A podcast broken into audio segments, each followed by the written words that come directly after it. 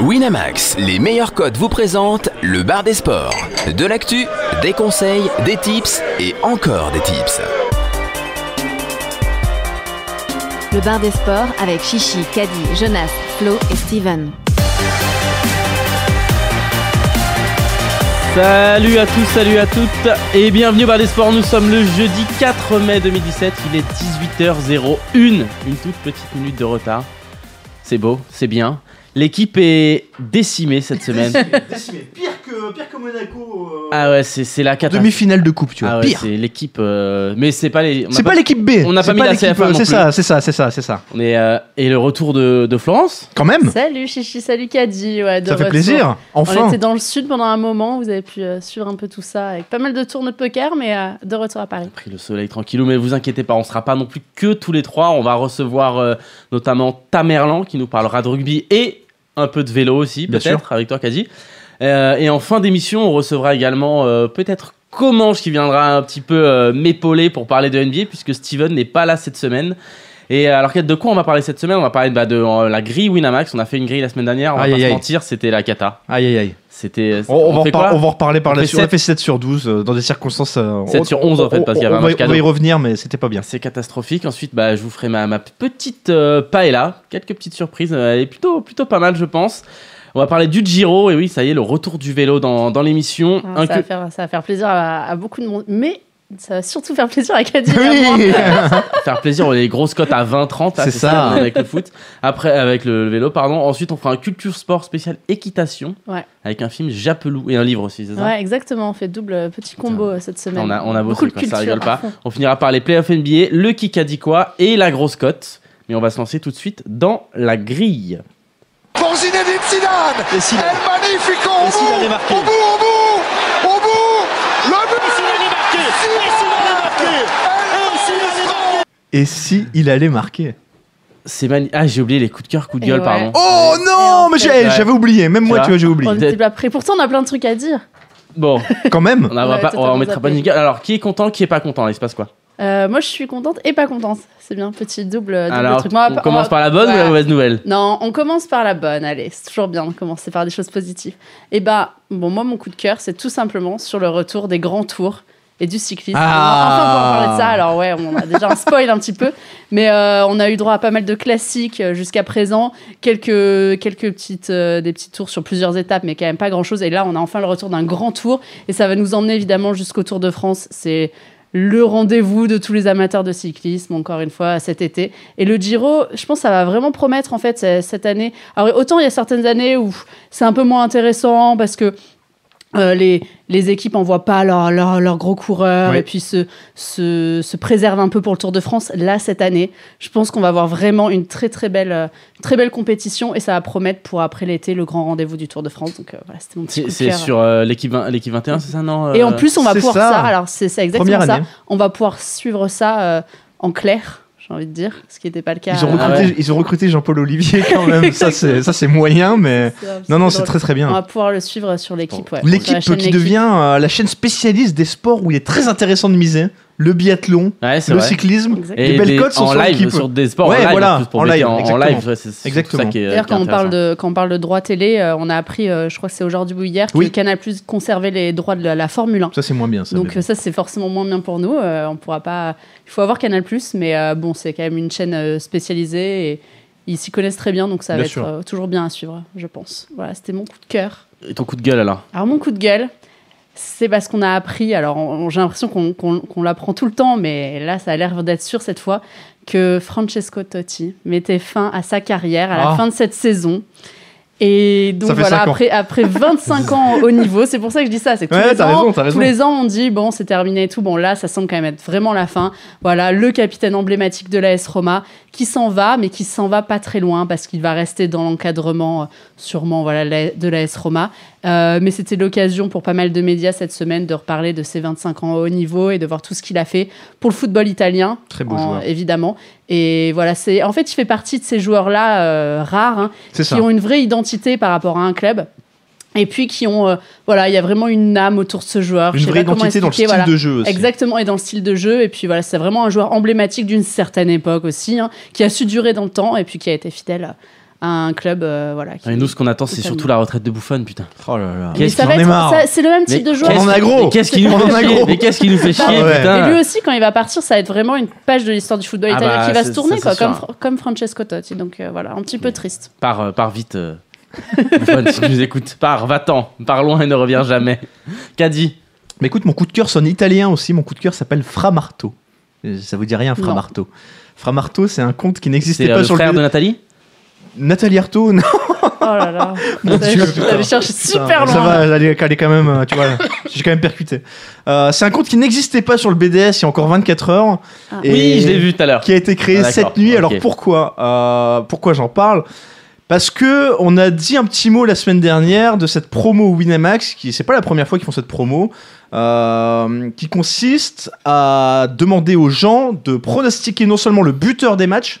Donc c'était en l'occurrence sur les deux matchs de Ligue des Champions Ouais, euh, d'hier et avant-hier, mais aussi de pronostiquer la minute précise à laquelle ils vont marquer. En misant des centimes derrière ton. On mise 10 derrière ta- euros, ta par exemple 10 euros 25 pour pronostiquer un but de tel joueur à la 25e minute. D'ailleurs, il y en a quelques-uns. euh, Je pense que ça s'est pas mal splitté euh, sur Cristiano Ronaldo, vu qu'il en a planté 3 et que forcément pas mal de monde avait misé sur lui.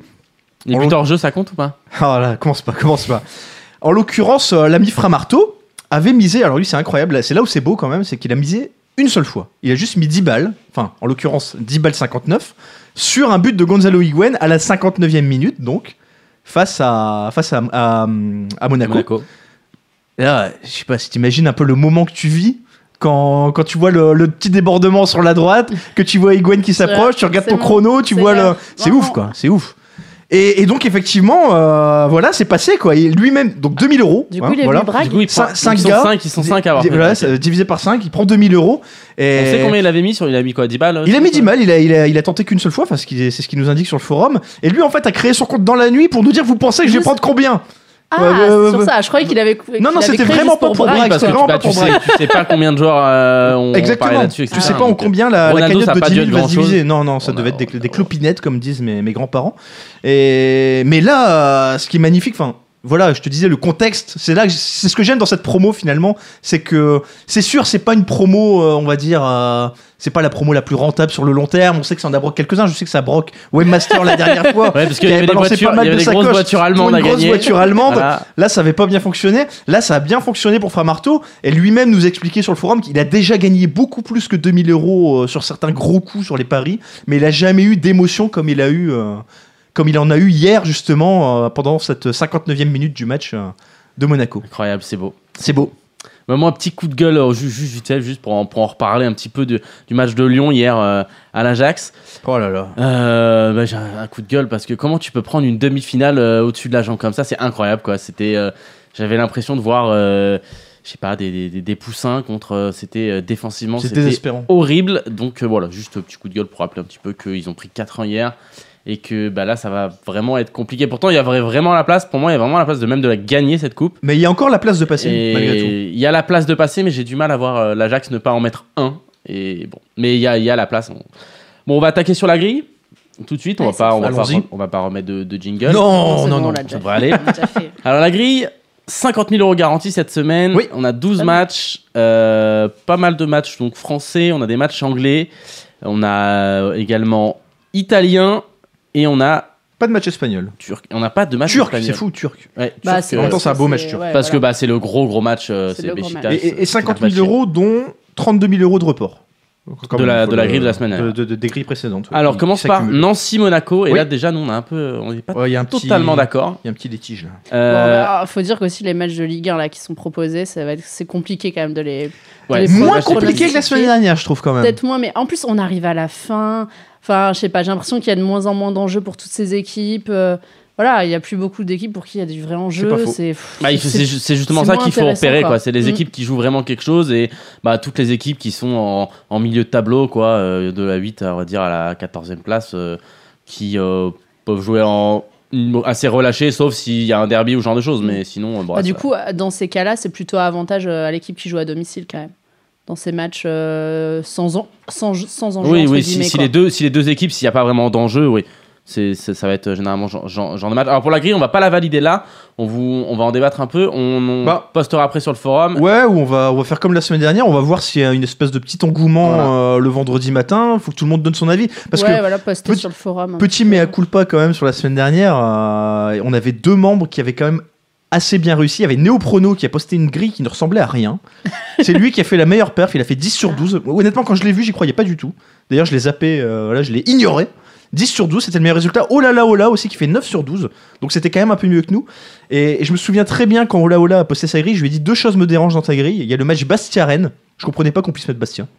Pour toutes les raisons qu'on avait euh, développées euh, la semaine dernière. Bastia, une occasion, il marque. Voilà, euh, voilà c'est c'est comme ça que ça se passe dans ces grilles de malheur là. Ouais. Et exactement la même chose sur Guingamp-Saint-Etienne où on avait dit que Saint-Etienne allait à Guingamp décimé. Ça, il faisait plus rien. Qu'il depuis- faisait plus rien il depuis des semaines, qu'il il- marquait pas. Et là, réalisme absolu, et ils en plantent deux. Quoi. Bon, donc cette semaine, on écoute les gens, c'est ça? Bon, on va les écouter encore plus du coup. On va les écouter Bah, le, encore le plus. but, c'est, d'essayer de faire une synthèse de, de, de tout le Ouais, forum. Quoi. Nous, on donne nos, nos avis. Voilà, on n'est pas obligé qui n'engagent à rien et on a, on- ils sont pas obligés de les suivre et si eux veulent valider une grille demain on les en, voilà on les aidera et Donc, on dans si les Monaco, toi, t'étais parti sur un N2.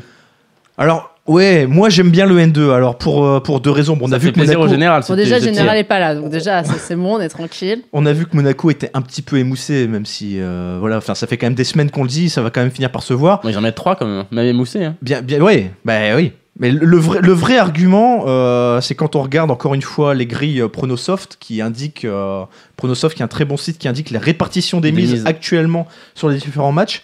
On voit que Nancy euh, collecte 7% des mises et que le- même le nul ne collecte que 14% des mises. C'est-à-dire que Ah, tout le monde vraiment- mise une vraie vraiment sur Monaco. sur ce nul. Donc quoi. un simple petit nul peut vraiment faire la différence et éjecter, euh, éjecter deux tiers des autres. Là, là c'est le nul qui fait la diff. Euh, bah, le nul ou Nancy, mais bon, faut pas se mentir. euh, Ouais, c'est déjà dur de croire au nul. Alors si on doit croire à Nancy. Lorient-Angers. Euh, attends, attends, juste, juste un avis. Euh, Vérémy sur le forum est pas du tout d'accord avec nous. Lui, il dit même carrément que Monaco à 1,50, ça lui la- plaît vachement. Quoi. Il dit même avec l'équipe B, même avec l'équipe C, même fatigué. Il nous dit, euh, il nous dit que sur les 5 derniers matchs, Nancy c'est quand même pas fou à domicile. Enfin voilà, et Ouais. c'est vrai que tous ces arguments sont Nancy, évidemment euh, recevables. Nancy hein. qui, pe- qui perd le derby, euh, qui a perdu le derby. Nancy contre- qui perd le derby et Nancy qui, euh, qui, qui est vraiment plus loin de la descente là. Ça, ça- ça devient vraiment sérieux. hein. Bah Après, c'est toujours pareil. Dans ce genre de grille, il faut trouver des, des croix à mettre euh, qui vont faire la différence. Quoi. Voilà. Si on met euh, tous les, les, les choix logiques, on va dire. Euh, on gagnera pas on gagnera pas d'argent. quoi. Et quand on regarde Donc, honnêtement le, la grille euh, Pronosoft, enfin, il y a. Écoute, c'est pas compliqué, je vérifie. Il y a deux matchs qui permettent de vraiment se Ah, démarquer. c'est quoi le deuxième c'est match Nancy-Monaco et par la suite c'est Liverpool-Southampton. Avec Ok, euh, pareil du, nul ou du Avec que Avec 81% Ouais. des mises sur euh, Liverpool et seulement 12% et 7% sur le nul et la, victoire à l'extérieur. Alors on enchaîne euh, assez rapidement. Lorient-Angers. Là on a mis Lorient. Euh, oui, alors là je vais être franc avec vous, j'ai pas beaucoup d'arguments. Ouais, bon, ça, ça va être les matchs où effectivement on va, Là, on va donner la primeur au- à Bah, l'équipe ouais. à domicile. Quoi. Puis on va écouter l'avis du forum pas moi, mal. euh, surtout, moi, ouais. ce que j'ai tendance à penser, c'est qu'Angers va peut-être un petit peu se. Comment dire Je vais pas dire se désintéresser du championnat, mais ils vont plus forcément. Enfin, maintenant qu'ils sont en coupe, il y a toujours. Quand ces équipes-là euh, se qualifient pour une finale de coupe, il y a toujours une espèce de petit relâchement qui arrive derrière. Euh, bon, la semaine dernière, ils ont perdu, euh, ils ont perdu à domicile contre Lyon. Euh, et Lorient, on sait que c'est une équipe qui marque beaucoup de buts. Alors là, pour le coup, euh, hors de discussion sur la grille, euh, j'ai vu sur le forum que ça en parlait déjà. Peut-être jouer l'over sur ce match. Parce que Lorient, c'est quand même une équipe qui, qui, qui va pas mal de l'avant, qui marque pas mal sur les derniers matchs. Et Angers, c'est une équipe qui pratique pas mal le contre. Donc je pense que, que l'over peut être intéressant sur ce match. Sinon, sur, sur le résultat, voilà Lorient, mais honnêtement, on va attendre de voir. euh, Lorient avec Jimmy Cabot qui a fait la plus grosse perte du JDE. hein. C'est le joueur qui a, qui a rapporté Ah oui le plus de points en un seul JDE. Je crois 82, 83 points, je ne sais plus. Mais euh, c'était lui qui a, fait le, qui a rapporté le plus de points. Lille-Metz. Bah, Lille, ça tourne bien quand même euh, depuis quelques matchs. hein. Sur Lille, pareil, on fav- favorise les- Ils, l'équipe à ils- domicile. ils fait ont un bien bon match à Montpellier. Montpellier d'ailleurs. Ils ont fait un bon match Ouais. à Montpellier. Euh, bon voilà, Metz a battu Nancy, mais c'était pas non plus une prestation euh, extraordinaire. Lille tourne bien. La dynamique est pas mal à Lille. Ensuite, on a Toulouse-Caen. C'est difficile. C'est difficile. Moi, Ouais. alors là pour le coup, bon, bon, j'ai mis un N, mais euh, je vais avoir du mal à développer. euh, Exactement. Sur ces matchs-là, on va avoir besoin de vos avis. Parce que, m'a l'air en galère quand même, hein. Ouais, euh, Caen, c'est vraiment pas, pas, pas terrible. hein. C'est un- même, même dégueulasse. Guingamp-Dijon. Alors, j'aime bien Guingamp en sec. Euh, J'avais déjà, euh, moi, milité pour Guingamp en sec la semaine dernière. On a vu ce que ça donnait puisqu'ils se sont fait taper par Saint-Etienne. Je les vois pas forcément se faire taper deux fois de suite quand même. hein. Les petits Guingampais à domicile, ça tourne quand même pas mal. Je vais pas rappeler tout ce qu'on a rappelé la semaine dernière, mais on avait vu qu'à domicile, ça tournait quand même pas mal, que ça avait tendance à gagner pas mal. Euh, Dijon, c'est pas formidable, voilà. Surtout à l'extérieur. Alors Liverpool, bon là on a essayé de mettre une croix sur Liverpool pour bah, économiser des croix et les mettre un peu, un peu ailleurs. Rennes, Effectivement. Montpellier, 1N. Ouais, bah écoute, euh, Rennes qui a perdu de manière euh, incompréhensible à Bastia la semaine dernière. Rennes qui reste l'équipe qui concède le plus de matchs nuls. Euh, Montpellier, euh, on l'a dit aussi la semaine dernière, c'est une équipe totalement imprévisible. D'ailleurs, euh, on s'attendait à les voir, euh, voilà, quand même. Bah, ils ont fait des belles, des belles prestations, et, mais c'est c'est- rien. C'est tout rien, voilà. fois, ils passent à travers. Ensuite, Lyon-Nantes. Alors là, c'est Là, il y a pareil, on n'est pas trop d'accord. T'es- vas-y. T'es parti sur un Lyon en sec. Bah, parce qu'à un moment, il faut bien que Lyon se mette à gagner des matchs. Quoi. Là, ça devient. Là, et c'est plus compliqué. Ils peuvent plus regarder devant, il faut regarder derrière maintenant. Ça revient fort. euh, et ils ont quoi? 1, 2, 3 points d'avance. Leur, av- leur, leur avance font euh, comme neige au soleil, comme diraient mes grands-parents, encore une fois, puisque j'ai encore l'occasion de les citer. Euh, j'ai vu sur le forum que ça en parlait également de ce match, et pas forcément dans le même sens. Alors, il faut que je retrouve ça. Il y a un point d'écart entre Lyon et, et Bordeaux.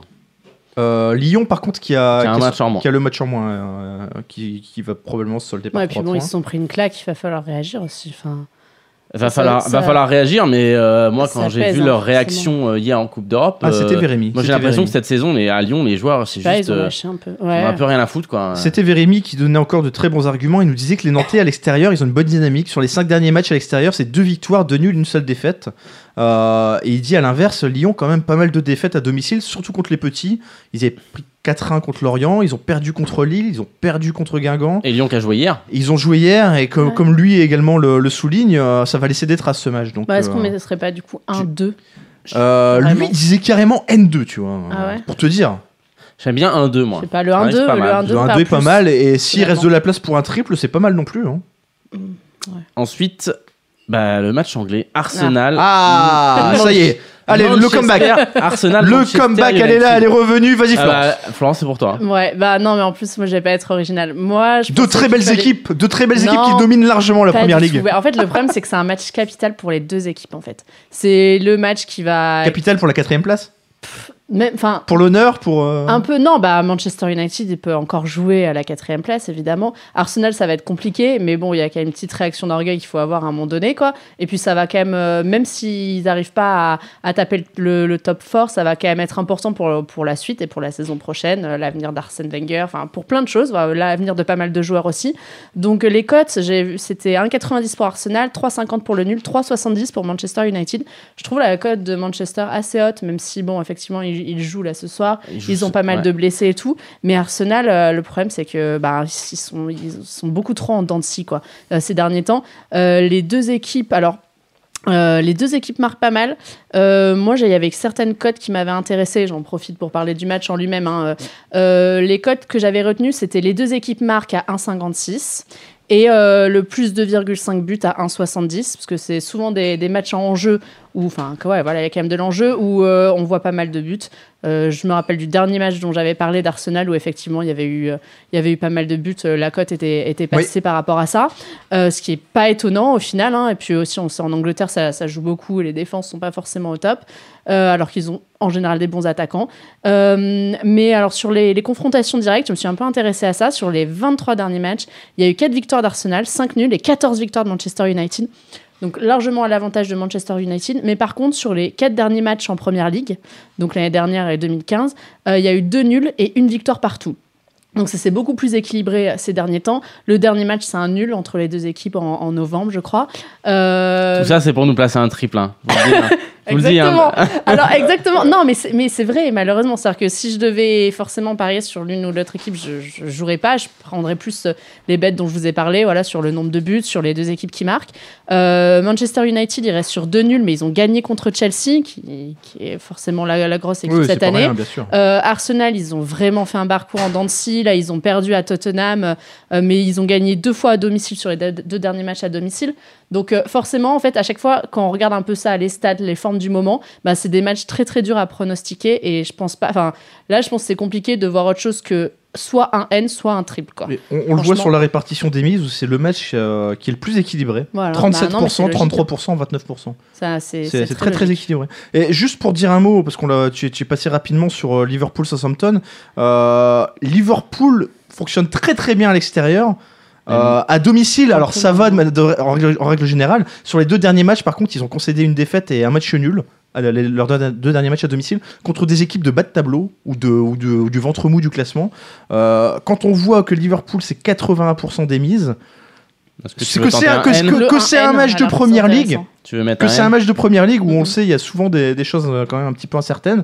Moi, je- j'ouvre juste le, le débat hein, pour les gens qui voudront euh, réfléchir plus, de manière plus approfondie sur le forum. Voilà, c'est un élément Voilà, ouais, d'information. Donnez-nous quoi. euh, donnez-nous votre avis sur Oui, ces matchs-là. c'est toujours, euh, c'est toujours Très compliqué. difficile. C'est toujours plus simple de prendre des cotes, euh, des paris euh, sur, voilà, sur le- les buteurs, le nombre de buts, Oui. euh, les personnes qui marquent et tout, plutôt que, que sur le résultat du match au final. Alors, Besiktas, Fenerbahçe. Bon, là, on a privilégié euh, l'équipe à domicile. On a mis un N aussi. Mais Besiktas est invaincu à domicile cette saison. Euh, mais quand même, euh, pour atténuer un tout petit peu ça, euh, il y a une équipe qui les a tapés chez eux en coupe il y a quelques semaines.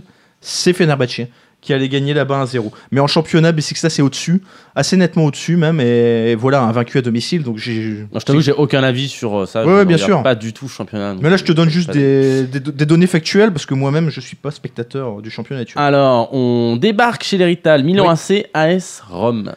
Euh, oui, euh, N2. euh, oui, du N2 parce que parce que la S Rome est au-dessus. De toute façon, je crois qu'il y a 16 points d'écart entre les deux équipes au classement. Euh, Milan joue plus grand chose, on, on le dit souvent, mais c'est pas le grand Milan et, et ils concèdent pas mal de, ils perdent pas mal de points à domicile cette saison quand même. C'est moins solide. Et pour finir, pour boucler, quand on sera à 11 sur 12, un Marseille-Nice. Le Celui-là, il est intéressant Le match du dimanche soir. Euh, il est intéressant. Donc, t'es parti sur un N2. Alors oui, bah écoute, moi, euh, à titre personnel, j'ai déjà pris le, le, le drone au bet parce que je trouve que les codes sont assez sympas. Euh, ce qui m'a notamment convaincu, c'est l'avis euh, développé par Bumper Ball dans la section foot, évidemment, où il dit que, pour, enfin lui, les cotes lui paraissent assez déséquilibrées quand même. Il dit que Nice est encore souvent euh, sous-estimé. Nice qui n'a perdu que deux fois cette saison. Donc quand on voit les cotes quand même qui sont nettement à l'avantage de, de Marseille, je, je les ai plus exactement en tête, mais je sais pas si tu les as sous les yeux. La, victoire de, la victoire de Marseille, la cote est quand même assez basse. Euh, nice seulement deux défaites cette saison. Et euh, comme Bumper Ball le souligne, Marseille, c'est une équipe qui, qui concède très peu de points, euh, enfin qui est assez régulière face aux équipes réputées plus faibles. Mais quand ils affrontent des membres du top 5, donc Paris, Monaco, Lyon, Nice, Bordeaux, en 8 matchs, Marseille, c'est 5 défaites et 3 nuls. Alors, les codes, c'est C'est quand même assez parlant. 1,85 1 1,85 pour Marseille, donc qui est quand même bien favori.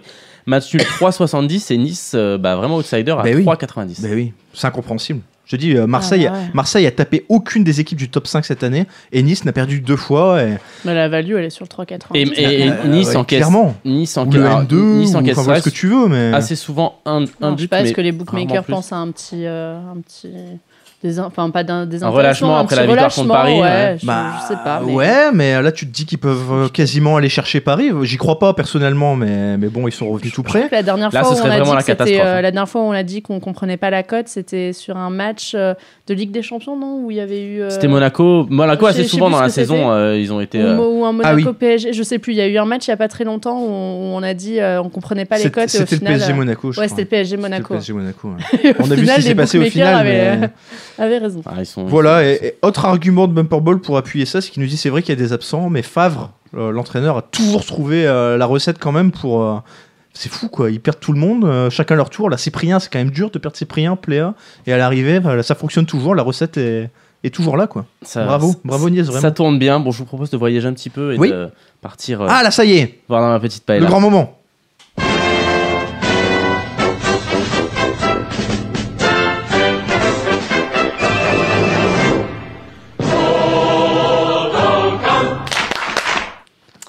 Alors, On sent qu'il manque du monde, hein, c'est des petits applaudissements. Ouais, semaine. on n'est pas assez nombreux là dans le studio pour. c'est euh, une petite parfait. paella. Alors là, on va. ah là, c'est- une paella anglaise parce que je vais parler Oh. tout de suite du match Oula. de ce soir. Celta Vigo Manchester. Mais c'est pas doit être dégueulasse une paella Ça doit à, l'anglaise. Vraiment, je, vous je vous conseille pas trop. Euh, donc on en a parlé, on a parlé pas mal euh, déjà de, de- de Manchester. On a dit qu'il y avait des, qu'il y avait des absents, donc je vais un petit peu parler d'abord de, de l'effectif. Donc Zlatan n'est pas là. On a un retour de Pogba et de Mata au milieu de terrain. Et alors ça déjà pour moi c'est souvent problématique. D'ailleurs on a vu le- l'exemple, euh, enfin un pur exemple quand il y avait eu euh, PSG Barcelone, quand il y avait eu Iniesta et Busquets, c'était de retour en même temps au milieu de terrain de blessure. On a vu ce que ça, ce que ça avait donné. Donc ça pour moi c'est pas forcément une Enfin, c'est toujours une bonne nouvelle que tu aies des joueurs qui reviennent, mais un, un joueur important, mais les, deux piliers du milieu de terrain qui reviennent en même temps de blessure, c'est pas forcément euh, si bien que ça. Ensuite, en défense, c'est la catastrophe. On a Luke Shaw, on a Marco Rojo et, et Timothy Fosu euh, Mensah là, qui sont tous blessés. Donc en fait, Mourinho, il va avoir un seul, euh, comment dire, un seul joueur euh, qui évolue en charnière centrale de, enfin de, comment dire, je perds mes mots. Un seul euh, titulaire de métier à ce poste-là. Donc il va devoir bricoler avec les arrières droits, etc., faire tourner, faire reculer des milieux défensifs. Donc défensivement, il y a quand même pas mal, pas mal de, problèmes. Il y a que Dali, Dali Blind en fait qui sera à son poste. Donc pas mal de problèmes. Au niveau de la forme, bah, c'est pareil. On a le Celta Vigo qui a pu faire tourner depuis, euh, depuis plusieurs matchs sans souci. Ils misent vraiment, ils jouent plus rien en championnat, ils sont milieu de tableau, le maintien, il n'y a pas de problème, etc. Ils peuvent pas viser l'Europe. Donc ils misent tout, tout sur ce match-là. C'est vraiment le match important et ils savent très bien que s'ils veulent aller en finale, ça se joue ce soir à domicile. Que à Manchester là-bas, ils vont essayer au mieux de faire le nul, mais qu'ils pourront pas aller choper. Enfin, il y a très peu de probabilités qu'ils arrivent à choper la qualification là-bas. Donc ils misent tout sur le match de ce soir. Et au niveau de l'état de forme, eh ben, Manchester, ils ont joué plus de 9 rencontres au mois d'avril. Donc là, les organismes, euh, bah, ils commencent à vraiment être crevés. Et le Celta, ils jouent que la coupe et ils ont pu faire tourner parfaitement. Il n'y a pas de blessés importants côté Celta. Donc vraiment, au niveau de la forme, au niveau de l'effectif, pour moi, il y a vraiment un énorme avantage au Celta. Et j'ai trouvé des codes vraiment pas mal qui m'intéressent bien.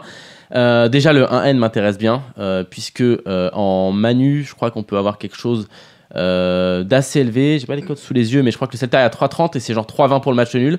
Donc c'est assez intéressant. Ensuite, moi je vois bien les deux équipes qui marquent. Le Celta, ça marque vraiment une tonne. et, et la, vu la défense là de Manchester, c'est pas la folie. Et par contre, le Celta, ça encaisse tout le temps, tout le temps des buts. Il y aura quand même Martial en face. euh, il y aura Rashford aussi. Enfin, il y, a, il y a quand même des joueurs qui savent un petit peu jouer au ballon. Et il y a 1,84, les deux équipes marquent. Moi, ça me parle pas mal. Il y a deuxième code qui m'intéresse vraiment. Alors là, euh, je vais pas vous conseiller forcément d'aller la choper sur Wina. Je vais vous dire, essayez d'aller la choper là où elle est la plus haute. Moi, j'ai trouvé à 4. C'est un but de Yago Aspas. Euh, Yago Aspas, c'est le meilleur buteur de Liga cette saison. Alors, j'enlève Messi, j'enlève Suarez, j'enlève Ronaldo. hein. Sinon, il est quatrième, il est devant Griezmann, par exemple. Donc, c'est vraiment une machine à but. Il a mis 24 buts cette saison. Il est vraiment très, très, très fort. Et on peut trouver un but. euh, là, sur Wina, je crois que la cote du but, elle est à 3. Euh, but de Yaspas. Et euh, moi, je trouve à 4. Donc, ça, vraiment, ça, ça me branche vraiment beaucoup, beaucoup pour ce soir. Donc, ça, voilà. Le premier match de ce soir, un N sur du Celta, un but de Yaspas et deux équipes marquent. Euh, ensuite, le deuxième match que je vous parlais, c'est Alaves Bilbao. Alors, je vous parlais tout à l'heure des équipes qui ont encore des choses à jouer et d'autres qui en ont pas. Le Là, retour des maletas. Exactement. Là, c'est le cas, mais il y aura un mais. Donc, je vais dire, Bilbao est toujours dans la course à l'Europe. Euh, ils ont vraiment quand même. euh, c'est une équipe qui aime euh, jouer l'Europe, qui a l'expérience de l'Europe, donc c'est important pour eux. Alaves en milieu de tableau, ça joue plus rien, mais il y a quand même un gros mais. Bah, les deux équipes, elles sont séparées que de 50 km, donc c'est un derby. Donc Alaves, ils vont pas laisser ce match-là. Et si on regarde les matchs qui restent derrière, c'est le seul match qu'ils vont jouer à fond. C'est euh, celui-là, et on peut avoir un 1N supérieur à 2 en mode Manu. Euh, sachant que euh, bah, Alaves, c'est quand même une équipe qui sait bien défendre, etc. Moi, ce match-là, les cotes en fait sont juste. Là, je joue vraiment les cotes. À domicile, ils ont, la, la cote est pour moi, à mon sens, beaucoup trop haute. Je pense que les bookmakers se basent principalement sur le fait que Bilbao joue quelque chose et que Alaves ne joue pas, mais qui prennent pas suffisamment en compte, à mon sens, que c'est un derby. Donc euh, voilà, pour ce match-là, je joue, je joue vraiment les cotes. Et lors des deux dernières confrontations, euh, Alaves n'a pas perdu contre Bilbao, il y a eu deux fois 0-0. Donc euh, le 1N là-dessus m'intéresse pas mal. Alors il y avait un autre match qui pouvait être bien, mais finalement il m'intéresse plus. je- J'en parle vite fait, mais c'était Malaga-Celta Vigo, du fait que Celta Vigo joue là et qu'ils vont faire, euh, enfin ils vont juste pas jouer ce week-end. Donc c'était contre Malaga, mais la cote je crois elle a, elle a chuté, elle a un 40 ou moins. Malaga, Malaga c'est pas l'assurance touriste non plus, donc à un 40 je toucherai pas. Et le dernier match c'est un match de Liga 2, c'est Oviedo qui est 7ème, qui reçoit Alcorcon 20ème. Alors Oviedo dernièrement c'était pas la folie, ils étaient un peu en dents de scie. Là, ils reçoivent le 20e, ils sont 7e. euh, ils veulent jouer les playoffs. Alors, il y a un système de, de, playoffs avec euh, un petit peu comme euh, ce qui va arriver en France là, sauf qu'en France, tu as un seul barrage. Là, tu as un peu comme aux États-Unis pendant l'NBA, c'est-à-dire tu as des, demi-finales et ensuite une super finale qui euh, décidera de- du club qui va, qui va monter. Donc, les playoffs, c'est vraiment important. Et là, ils sont 7e, donc ils sont, ils sont vraiment à la porte des barrages. Et, euh, et c'est l'une des meilleures équipes à domicile. Si on regarde le bilan des deux équipes, c'est totalement opposé. On a 12 victoires, 4 matchs nuls et 2 défaites pour Oviedo. Et Alcorcon, ils ont gagné qu'une seule fois à l'extérieur, 5 matchs nuls et 12 défaites. Ah ouais. Euh, donc il n'y a pas photo, la cote est à 1,90 pour Oviedo. Et moi, ça me semble vraiment, vraiment pas mal. quoi. Donc euh, voilà un petit peu pour cette paille-là. Qui a l'air, euh, écoute, appétissant. Elle m'a l'air appétissante, moi, elle m'a l'air pas mal. Euh, J'avoue que j'ai mis de la sacoche. Le mois de Ah. mai, la paella, c'est pas mal aussi. Ouais, c'est bien, là, il commence Ça à faire beau à- et tout. ouais. Enfin, on dit ça tout à l'heure, il, là, il est en train de flotter totalement à Paris.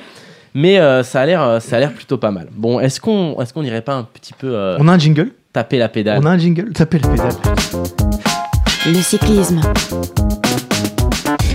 Alors, euh, je t'arrête tout de suite. Taper la pédale n'est pas une expression qui fait partie du jargon Non, cycliste. C'est moi qui- C'est c'est moi un qui l'amène. mélange de pas mal de Pas trucs. Ouais, mais et c'est limite marche pas. tendancieux. Fais attention quand même. Ah. Euh, ouais, ouais. Euh, non, c'est non. non, je valide pas Non, cette elle t'a- elle expression. t'a choqué celle-là. Non, Euh, d'accord. non, non, mais bon. T'es- c'est- Pourtant, les mollets saillants, tout ça, ça te plaît. Non, non, mais chasse patate, tout ça, ça. Oui, c'est avec les mollets saillants. ouais, c'est vrai Sucer que la j'aime bien. roue aussi. ça Sucer la roue, tu vois, ça, ça passe, mais voilà. On peut dire sucer la roue, mais pas taper la. Dans quel Exactement. monde vit-on Dans quel monde Exactement.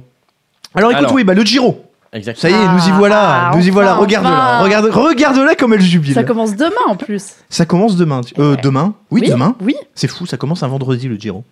Bah, c'est. Ces gens-là sont. Pourquoi c'est fou Bah, tant mieux. Parce que nous, on commence jamais un, un vendredi le Tour de France, tu vois. C'est Ouais. toujours. Enfin bref, c'est pas. euh, Ouais. C'est pas très intéressant. Ils font tout différemment, les, les Italiens, tu vois. Ils sont comme ça, c'est leur truc. Il y a des choses qui font mieux que nous quand même. Mais bon. Euh, et, le, et, le Gi- et le Giro, écoute, d'une certaine manière, on pourrait dire qu'ils le, ils le font mieux que nous. Bon, c'est un petit peu exagéré. Je, je vais peut-être pas me faire que des copains en disant ça. Euh, mais c'est une course traditionnellement très intéressante. Une course très très difficile. Euh, Traditionnellement très intéressante pour les grimpeurs. Oui. Beaucoup. Ah, Voilà, oui, ah oui, bien sûr. Ah oui, oui. Connu pour Ah, ah oui. avoir. euh, non, mais tu voilà, fais, tu fais bien le préciser. euh, Quand- dans le sens. tu fais bien euh, le préciser. Étape de montagne très Exactement. difficile. quoi. Quand je dis une course très difficile, c'est ça. C'est un tracé en dents de scie, euh, des pentes vraiment euh, élevées et dures. Enfin, vraiment, ils recherchent, euh, les organisateurs recherchent traditionnellement là, vraiment la difficulté. Ils essayent de faire mal aux coureurs, ce qui donne une course souvent assez débridée. Euh, on n'a pas, comme euh, sur le Tour de France, une équipe qui cadenasse la course. Euh, Enfin, en tout cas, c'est très très rare. Euh, quand on regarde les deux dernières éditions, euh, bon, l'an dernier c'était un petit peu particulier parce qu'il y avait Ouais. qui, est, enfin, qui, qui aurait dû gagner, qui est tombé malheureusement lors de la 19e étape et ça donnait un final assez fou avec Nibali que moi je voyais pas du tout revenir. On, avait dit Nibali gagnera pas le Giro cette année. Finalement, il a fini en boulet de canon. Et, enfin voilà, ça donne un final spectaculaire. Et il y a deux ans, je m'en souviens bien également, euh, c'était à l'époque Contador qui, qui avait dominé les débats sur les deux premières semaines. Il avait eu une dernière semaine un petit peu plus compliquée. Et la dernière étape de montagne, il avait failli se faire euh, voler le tour par Haru. Quoi. Donc c'est c'est une, une, C'est- vraiment une se course dispute, quoi. Il y a pas. source à- qui peut être théâtre de, de gros rebondissements, d'étapes très spectaculaires, de retournements de situation. C'est possible. Est-ce qu'on a un énorme favori comme chaque année, par exemple On a un énorme Froome favori. On a un Alors. énorme favori. On a, on a Quintana. Donc euh, voilà, je te dis Quintana. Nairo, quoi, le petit. Euh, le voilà. colombi- colombien. À partir du moment où tu mets ou un Froome ou un Quintana sur une course, bon bah voilà, s'ils sont pas à deux, forcément, il y en a un qui est voilà. Là, le favori pour le pour le Giro, c'est Quintana. Euh, alors, ce qui est intéressant avec Quintana, c'est que comme euh, Contador il y a deux ans, il s'est fixé l'objectif de réaliser le doublé de Giro Tour de France. Euh, bon, c'est un doublé. Il y en a quelques-uns qui l'ont réalisé dans l'histoire du cyclisme. Il a, il a dans appelé les, Froome pour les le prévenir dernières ou pas années, personne. Pardon Il a appelé Froome pour le prévenir. qui- Non, non, non, mais Dans les mais- dernières années, ça s'est pas mais, vu. mais hein, voilà, mais voilà. Mais quand tu regardes le, euh, exactement, quand tu regardes le cyclisme moderne, ça n'existe pas le doublé de en, Giro. en euh, général, euh, le, le, enfin, le favori, souvent le, le favori pour le Tour d'Italie n'est des fois même pas dans la, dans la course. C'est-à-dire que les, les équipes, les équipes privilégient, on l'a vu avec Pinot notamment, côté français. Où, euh, Généralement, t'en- fais voilà, qu'un des deux. Exactement. Tu fais la Vuelta derrière. C'est- comme le doublé de Champions League en foot, ça n'existe pas, quoi. Ça Bah, ne se fait pas, quoi. Écoute, les derniers qui l'ont réalisé, c'était Indurain et c'était Pantani. Donc euh, non seulement ça commence à dater, et en plus c'est une époque, je vais pas dire qui est révolue pour le cyclisme, euh, c'est pas ça, mais c'est quand même, on sait que Pantani, il était pas, euh, hein, Ouais. ça c'est établi mal- Ouais, malheureusement. Indurain, c'était et, mon et, idole quand et, j'étais et, gamin. et Indurain, bon, on va, on va pas en dire plus, mais, mais bon, voilà. Miguel. Euh, donc le doublé, ça paraît très compliqué, mais euh, gagner le Tour d'Italie comme Contador euh, il y a deux ans, pourquoi pas sur- Voilà. euh, De toute façon, pour faire le doublé, il faudra qu'il déjà gagne il faut le déjà premier. gagner le Giro. Déjà, faut gagner le Giro, il y a pas Et de puis, du coup, il faut être assez en forme pour pouvoir s'aligner après sur Tour de France. Parce que Mais ça voilà. a été forcément le Mais Ça problème. paraît super compliqué certaines d'enchaîner années. deux tours. Bah, Il y en a qui Aussi y proche, arrivent oui. quand voilà, il y en a qui, qui le font parce que ils jouent pas les premières places non plus. Mais euh, quelqu'un qui a fait un effort, euh, on va dire vraiment remarquable sur sur le Tour d'Italie, qui réussit à gagner le tour. Derrière, et sur le Tour le- de France. Le gars fait même pas podium. C'est-à-dire qu'on Voilà. voit des gens qui font podium Giro, podium Vuelta la même année. Ouais. Podium Giro Tour de France, ça commence trop- vraiment trop surtout avec, proche, surtout avec ce que tu nous dis, si, si le Giro c'est une course qui est très disputée, c'est-à-dire c'est une course que tu disputée. peux moins gérer, etc. Donc tu peux moins te reposer, tu, tu lâches beaucoup de force. très euh. disputé, et voilà, qui consomme énormément d'énergie. Euh, Enfin, clairement, le Giro, ça se joue beaucoup sur la dernière semaine. Et parce qu'il y en a qui, sont, qui finissent voilà, le, le tour sur les Et rotules. puis c'est aussi un tour sur trois semaines, donc euh, quand on va arriver dans trois semaines, le Tour de France va être très très rapidement là, quoi. Donc euh, pour les organismes, c'est très compliqué de ré- Parce déjà on sait que c'est très compliqué d'enchaîner trois semaines de suite Tu- à un très haut niveau, mais alors d'enchaîner euh, quelques quelques temps après un nouveau tour pour trois semaines, c'est quasi Parce que impossible. tu le disais tout à l'heure, des compétitions sur trois semaines, il n'y en a pas beaucoup dans la saison, il y en a trois. hein. Ouais, Donc, voilà, bah, les euh, trois voilà, c'est pas non plus, c'est quand même un effort euh, non seulement intense, mais aussi, euh, enfin, un gros effort d'endurance. quoi. Putain, tu, tu, tu, c'est pas une trois épreuve, semaines, euh. tu tiens une étape. On- Nous, on fait une étape. Quoi. Ouais, même une pas. étape. Une semaine, une semaine, Une semaine. une semaine. Ah, une semaine, Tu vois gourmand quand même. Une petite, petite course Une d'une semaine semaine. à la, à la Vuelta, je mais me vois bien sur pas une au voilà, Giro. voilà, voilà. Bon, vous, vous proposerez vos cotes hein, pour Alors- que Caddy fasse une semaine de Giro. Euh, pour revenir donc sur les favoris, donc Quintana, la cote est à 1,80, donc c'est pas super intéressant évidemment. Euh, j'ai fait un article cette semaine hein, qui, qui détaille, Ouais. euh, qui revient un petit peu sur les principaux favoris. Donc je vais pas répéter tout ce que j'ai déjà écrit dans cet article, mais simplement ce qu'on peut dire, c'est que Quintana, comme il veut faire le doublé, en tout cas comme il, il- il se présente au départ des deux courses, Mm. ce début de saison, il a été très discret, seulement une petite vingtaine de jours de course. Il a gagné la Tirreno Adriatico en mars. Ensuite, il est reparti chez lui en, en Colombie. On l'a plus revu, là, il viendrait apparaître pour faire deuxième du Tour des Asturies, ce qui est une performance euh, quelconque, mais euh, dont on peut tirer aucun enseignement. Mm. Donc aujourd'hui, on ne connaît pas l'état de forme réel de Nairo Quintana. Je, Après- pense que, je pense que Tamerlan va nous la donner dans, dans quelques Ouais, minutes. Il va revenir dessus, il va, nous, il, va, il va nous la donner. Mais après, c'est quelqu'un qui a une marge, euh, voilà, au-dessus de, en tout cas par rapport à ses adversaires, il a quand même une marge assez nette euh, en montagne. Bon, ce qu'il faut dire maintenant, c'est que euh, le Giro, c'est pas que la montagne. Euh, Il y a aussi deux, gro- deux contre la montre. Le premier est très plat, le second, euh, non, le premier est un petit peu vallonné. Je sais plus dans quel ordre exactement. Il y en a un qui est très légèrement vallonné, l'autre est tout plat. Le second est tout plat. Euh, pour un total de 70 km. Voilà. Donc euh, voilà, c'est les grimpeurs, mais il faut quand même pas trop perdre de temps sur le. De toute façon, on contre-la-montre. sait que pas, tous les grands tours, euh, Ah, il, faut. il faut être bon en contre-la-montre obligatoirement. Ça, Et pour le coup, c'est pas le fort de Quintana. Mais voilà, c'est pas du tout le fort de Quintana. Il va perdre. euh, Il va perdre du temps dans les pas, pas sur tout le monde, on va, on va y Ouais, venir voilà. euh, par la suite, mais sur certains, il va perdre pas mal de temps. Euh, le deuxième, alors c'est Nibali, alors je vais pas trop développer, la cote est tout de suite pas la même, hein, 6. Ah oui, tout de suite. C'est deuxième, directement deuxième. Oui, Ah, oui, oui. Nibali est à 6. euh, c'est là que tu vois que justement Quintana est nettement favori. Euh, Nibali, vainqueur de l'édition 2013, vainqueur de l'édition 2016. euh, mais je le disais tout à l'heure, euh, voilà, dans des circonstances très particulières l'an dernier, honnêtement, il, enfin, je vais pas dire qu'il ne méritait pas de la gagner, mais il l'a gagné sur la chute quand même de celui qui était leader. Euh, le Nibali qui a gagné le Tour de France euh, il y a quelques années, on l'a plus vu depuis. C'est un garçon qui maintenant, euh, enfin qui est toujours solide, voilà, qui perd moins de temps qu'un grimpeur, qu'un pur grimpeur en- sur contre la montre. C'est un garçon qui tient bien le rythme en montagne, ça, il y a- y a- Qui, qui va jouer Qui- les premières places. qui va jouer les premières places, la gagne. quoi. qui est spectaculaire, qui est agréable à regarder, euh, qui a une, une équipe euh, correcte, on va dire, même si c'est plus une Mhm. aussi belle équipe qui est- qui- qu'il avait par le passé. Mais personnellement, j'ai du mal à le voir encore une fois gagner, euh, surtout quand je vois euh, qui est en face de lui. Et à 6, encore une fois, ça ne me parle pas du tout. Ouais, et puis la cote podium, je suppose qu'elle vaut pas grand chose. Et la cote podium, non, les cotes podium sont basses. Sur les, cotes- les cotes podium sont basses. Euh, ensuite, tu passes à 9 avec euh, Steven Kruijswijk, dont on parlait tout à l'heure. Alors lui, c'est un peu plus particulier. Euh, c'est un coureur quand même d'expérience. Je crois qu'il approche la trentaine. Euh, il a jamais fait d'énormes performances sur les grands tours. Il a fait des petits top 10, mais l'an dernier, voilà, il fait un tour exceptionnel, un tour d'Italie exceptionnel, où encore une fois, s'il tombe pas la 19e journée de manière un peu malheureuse, euh, il gagne la course sans problème parce que vraiment, il dominait son sujet. Excellent grimpeur, Euh, mais encore une fois, j'ai envie de dire, enfin, c'est pas parce qu'il a été ultra performant l'an dernier qu'il sera forcément cette année. Quand on regarde sur le peu plus inconnu dans son état de forme. beaucoup hein. d'inconnus, beaucoup d'inconnus. Euh, par exemple, typiquement, il y avait Landa qui est le coureur suivant. Il arrive, euh, Mhm. il arrive juste derrière. Il a avec une, une cote de 13. Landa, j'aimais beaucoup la, la cote de Landa l'an dernier. J'avais envie de miser sur Landa parce qu'il y a deux ans, Landa avait fait un tour euh, d'Italie exceptionnel en étant équipier de Fabio Aru. Il était quand même allé chercher un podium et il avait été super spectaculaire en montagne. Il On avait gagné avait plusieurs étapes. dernière, On en avait hein, parlé. On en avait parlé. Entre temps, il a changé d'équipe et depuis qu'il est chez Sky, il a un peu plus de mal. Il, a, il peine à confirmer. Il a une année 2016 vraiment compliquée. Euh, donc voilà. Enfin, donc Landa, pour ces raisons, je me vois pas prendre Landa. Et je fais quand même le comparatif avec Kruijswijk, voilà, qui a fait un super Giro l'an dernier. C'est pas pour autant que de, qu'il va faire un grand Giro cette année. euh. Pour le podium, pourquoi pas, mais encore une fois, sur la victoire, c'est assez difficile. Là, derrière, on arrive sur les gens qui deviennent un petit peu intéressants. Ah, les grosses cotes. Dumoulin. Et Alors, voilà les outsiders. Un français. Dumoulin, non, pas en français. Eh non. un néerlandais. Euh, alors lui, la cote est à 13 euh, également. D'ailleurs, le Thibaut Pinot est également à 13. On, en, on dira un tout Ouais, petit mot 14, juste derrière. mais Là, bon, tout de suite, elle est à la 13. là, cote, tout de Non, mais suite, on à croit 13. pas, les Français, on le sait. Dumoulin, c'est intéressant parce que euh, c'est un grand spécialiste du contre-la-montre. On sait qu'il, quand on regarde l'adversité, là, il va gagner les deux contre-la-montre du Tour Il est d'Italie. très fort là-dessus, mais justement, est-ce que ça, ça peut lui permettre de. Est-ce qu'en montagne, il...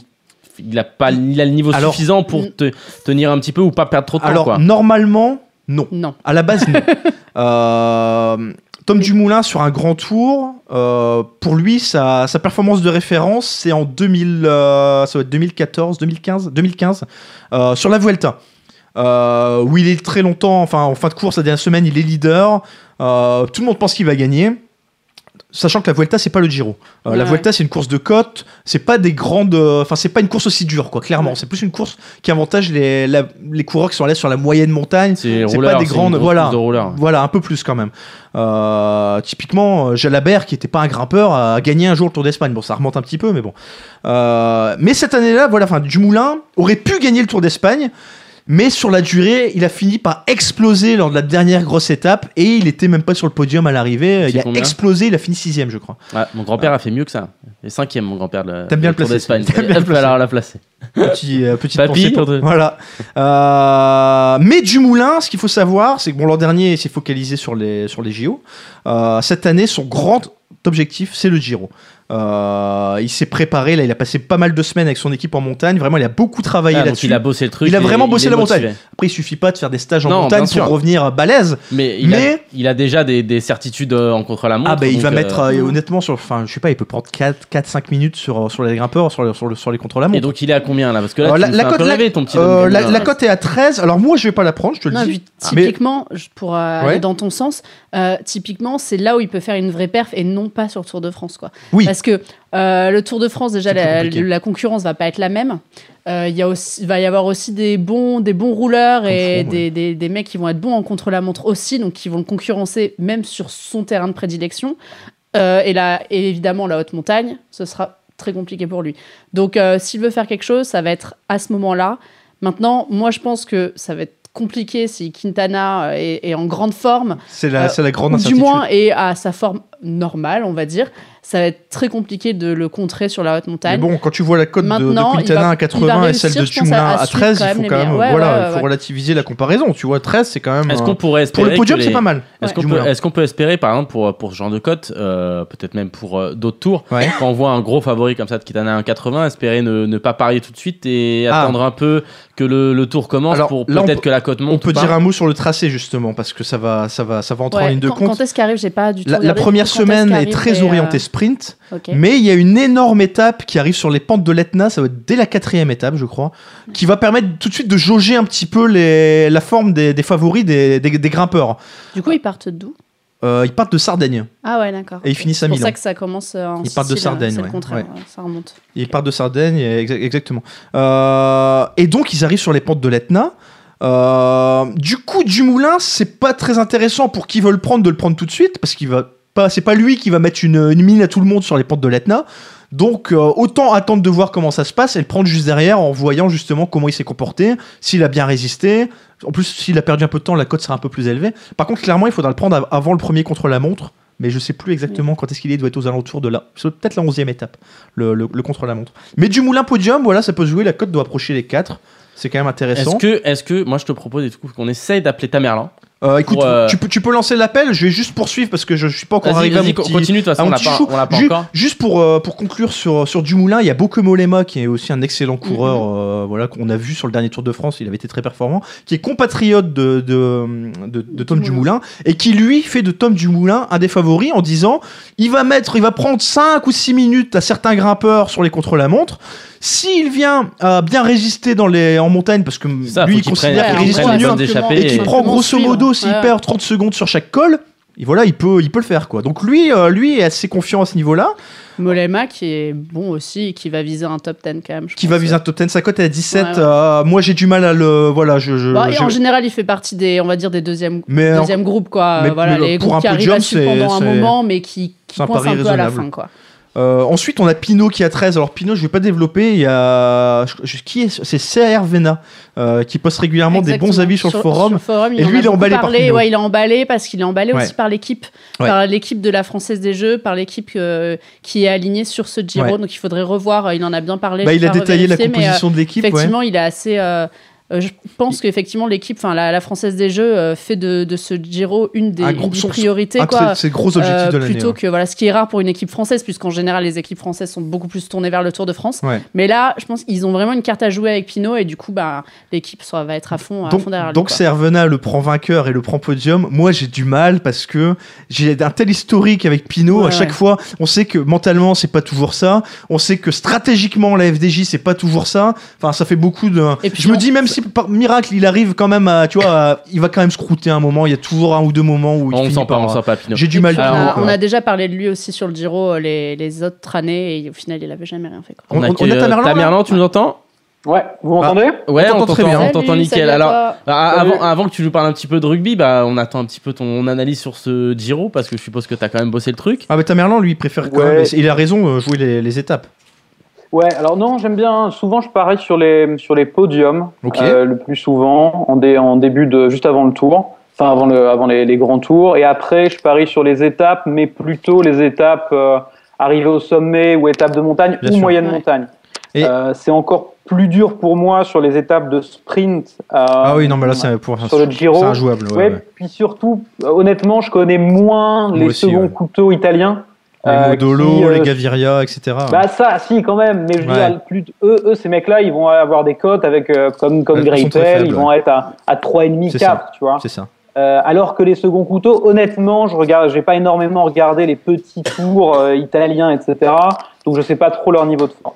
Et, mais puisqu'on était suis- sur les podiums, euh, qui, Ouais. te, qui te fait de l'œil sur les podiums? Adam Yates, Ah. par exemple, est-ce que ça peut te parler? Adam Yates. Adam Yates, c'est vrai? C'est Adam Yates. Ah bah, Eh ben on est d'accord Mais c'est magnifique. On est d'accord. L'article de ce matin. Euh, c'est l'article que j'ai posté ce matin sur Janusport. D'accord. Euh, je l'ai eu à. Comment? Oui, non, non, d'accord, non, non, c'est très bien. je, suis- je suis Euh, content qu'on soit d'accord, écoute. Adam Yates qui, qui à était- 15 là tout de suite pour la victoire et qui doit être autour de 4 euh, pour le podium, je pense, à- sur Winner il en tout cas. à hein. 5. Ouais. Ouais, il était à 5 ce matin sur PMU. À mon avis, vu que je l'ai mis, sachant que les mises sont très, euh, comment dire, le volume de mise est très bas quand même hein, sur Ouais. ces trucs-là. Euh, quand il y a quelques mecs qui commencent à mettre 100 euros, 100 euros, Ouais, la ouais. cote est baissée à 4,40. Elle a baissé à 4,40. Elle me semble tout à fait bien. Pourquoi? Parce que donc Adam Yates, pour ceux même qui suivent assez rarement le, le- le cyclisme, euh, vous l'avez vu dans le dernier Tour de France, il a fini quatrième. C'est un coureur avec un énorme potentiel. C'est pas vraiment un coureur encore qui a l'expérience des grands tours. Il n'a pas encore fait de, de, de- de podium, mais c'est ce qu'on appelle un coureur. Enfin, dans le terme des paris aussi, on parle de boom or bust, c'est-à-dire qu'il peut vraiment claquer une très belle perf, à mon avis. Euh, c'est potentiellement en montagne un des seuls en pure qualité qui peut suivre Quintana, Oui. pour moi.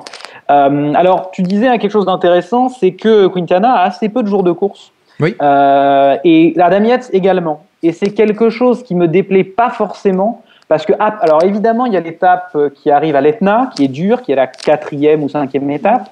Mais on a quand même une, première semaine de Giro qui va permettre d'en, d'en- comment dire, Ouais. de, De, de, de, ouais, de prendre le rythme, ouais, bien semaine, sûr. si tu veux. C'est vraiment Mmh. la troisième semaine qui est très très épaisse. Et c'est pour ça, par exemple, que quelqu'un comme Guérin Thomas, qui a un bon potentiel, Ah, mais qui a toujours eu du mal sur les troisièmes oui, semaines, oui. une troisième semaine comme ça, moi, j'y crois pas trop. Écoute, j'allais, tu vois, les, deux suivants sur la liste, c'était effectivement Geraint Thomas, qui est plus un coureur sur les courses d'une semaine quand même.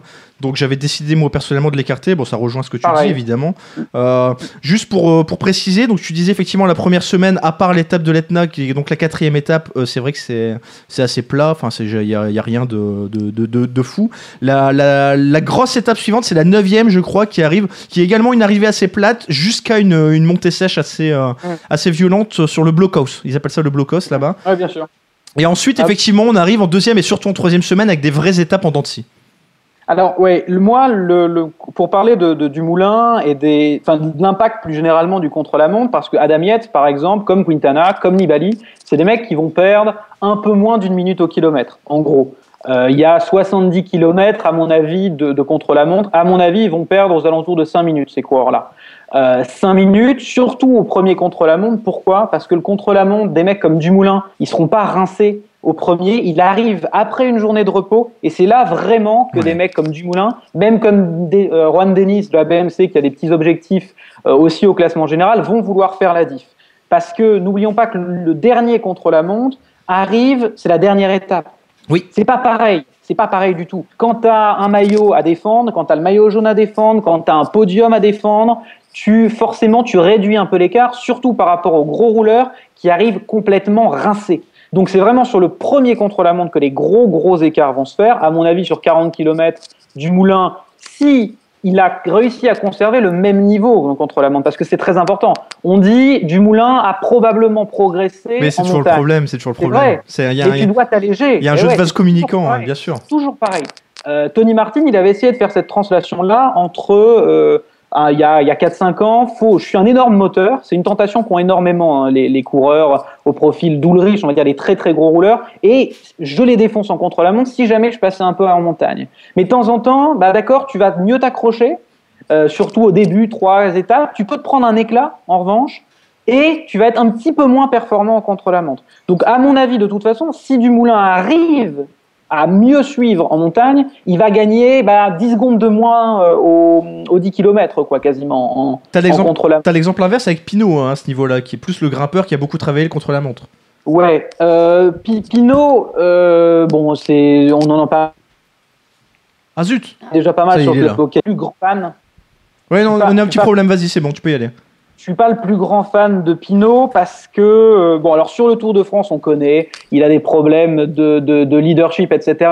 Et ce qui m'emmerde un peu, moi, c'est que, en fait, l'équipe, c'est très important, l'équipe que tu as. C'est très important quand tu veux gagner le Tour, euh, quand tu veux gagner. Après, t'as pas besoin d'avoir huit équipiers euh, qui sont euh, complètement dévoués à toi, surtout quand tu as un problème de confiance. Parce que là, qu'est-ce qui va se passer avec, avec Pinot Ils vont jouer exclusivement le classement général. Ils Ouais, ne vont rien faire, ils ne vont rien faire d'autre. Ils n'ont pas pris de sprinter, ils l'avaient déjà fait la dernière fois, ils avaient dit à Arnaud Desmar de rester chez lui pour le Tour de France en disant on veut huit équipiers autour de Pinot. Sauf que Pinot, pour moi, il a besoin qu'on lui dégage de la pression. Il n'a pas besoin d'avoir huit équipiers. Des équipiers corrects, il en aura deux en montagne, il aura Morabito et Reichenbach, il a besoin d'un capitaine de route et basta. Ouais. Euh, le Giro, c'est pas, c'est pas non plus le Tour de France. C'est pas les, c'est pas où euh, à l'étape 3 tu vas avoir un coup de bordure, à l'étape 5 tu vas avoir un coup de bordure, à l'étape 7 tu vas avoir un coup de bordure. Le Giro, ça se passe pas vraiment comme ça. Et d'ailleurs, qui ferait vraiment un coup de bordure? Movistar, ils ont la plupart des grimpeurs.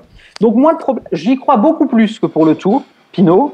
Euh, j'y crois beaucoup plus, mais je vais pas mettre mes, mes sous dessus. Mais clairement, il peut faire, il peut faire quelque chose de bien. Moi, clairement, sur ce Giro, ah, euh, mais Yates, vas-y, vas-y Adam Yates, Adam Yates, Ah là je suis 5. tellement content. pour moi, honnêtement, je me, je me dis, alors, il a, il a évidemment des défauts. Euh, il a une équipe qui est euh, assez faible. Il a Ruben Plaza, qui, il a doit avoir 40 ans, Ruben Plaza. Il a Verona, qui est un très bon grimpeur. Euh, et parce que ils font aussi, euh, comment dire, ils mettent, ils ont un petit, ils ont un petit sprinter aussi. Mais il ne veut pas gagner. Enfin, je veux dire, l'idée Oui. c'est pas qu'il gagne. Il n'a pas à contrôler la course. Adam Yates, il a cartonné, il a suivi Quintana.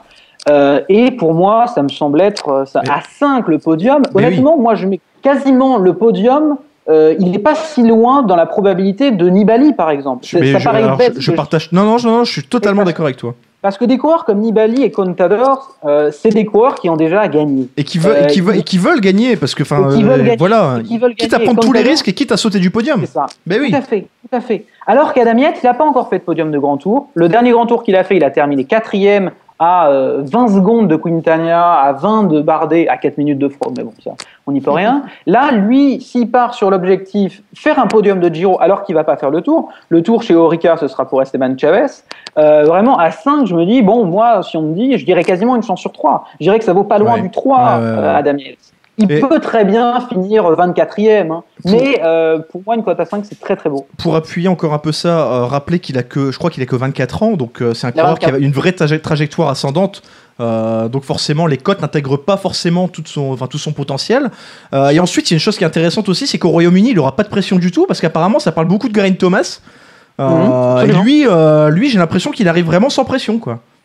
Il, a- il arrive sans pression. D'ailleurs, son directeur sportif a dit écoutez, s'il fait un top 10 et qu'il gagne le maillot blanc, c'est déjà très ça, bien. c'est ça. Euh, ce, qui est, ce qui est une bonne stratégie pour le coup. Avec un joueur jeune comme ça, un coureur jeune, pardon, euh, qui. On lui met pas de pression. on lui met il- pas une équipe. Il dit qu'il vient pour l'expérience, pour euh, voilà, parce qu'il faut faire un Giro. Il a 24 ans, il vient pour prendre de, pour emmagasiner de l'expérience. Mais c'est clairement, il le positionne pas pour une grosse perf. C'est ça qui est, Ouais, qui est et, intéressant. alors- et c'est bien, on lui met pas de pression, c'est un jeune, on, y a un petit sprinter. Et en plus, ce qui est important aussi, quand tu as un sprinter, ouais. Euh, ouais, tout à fait. C'est que tu peux avoir des bonnes nouvelles dans l'équipe. Tu peux, tu peux avoir une bonne ambiance dans l'équipe. Tu fais une deuxième place, tu fais une, tu gagnes une étape. Euh, dans la première semaine, l'équipe est contente, l'équipe est prête à aller gagner. Euh, alors que si tu joues vraiment que la troisième semaine, que tu, on reste tous groupés, on a peur, il faut pas tomber, il faut faire gaffe aux bordures, etc. euh, tu perds un peu d'influx, etc. Je parle évidemment de Pinot, mais Pinot peut, peut faire quelque chose de bien. Il adore l'Italie.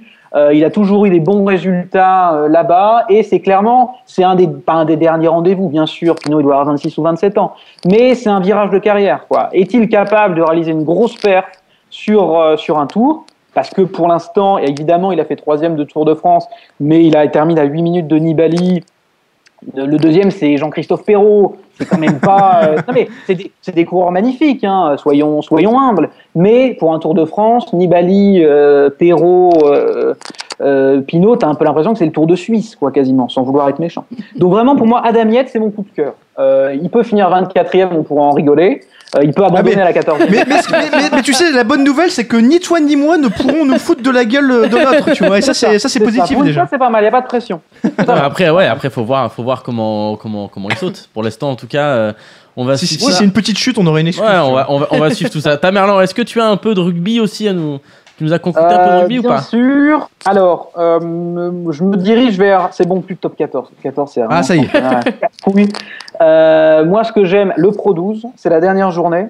Euh, ce qui m'intéresse beaucoup, j'ai envoyé, c'est une, grosse mise, on va dire, que j'ai envoyée. Euh, c'est sur le derby gallois entre les Scarlets et les Ospreys. Scarlets, c'est Claneckley.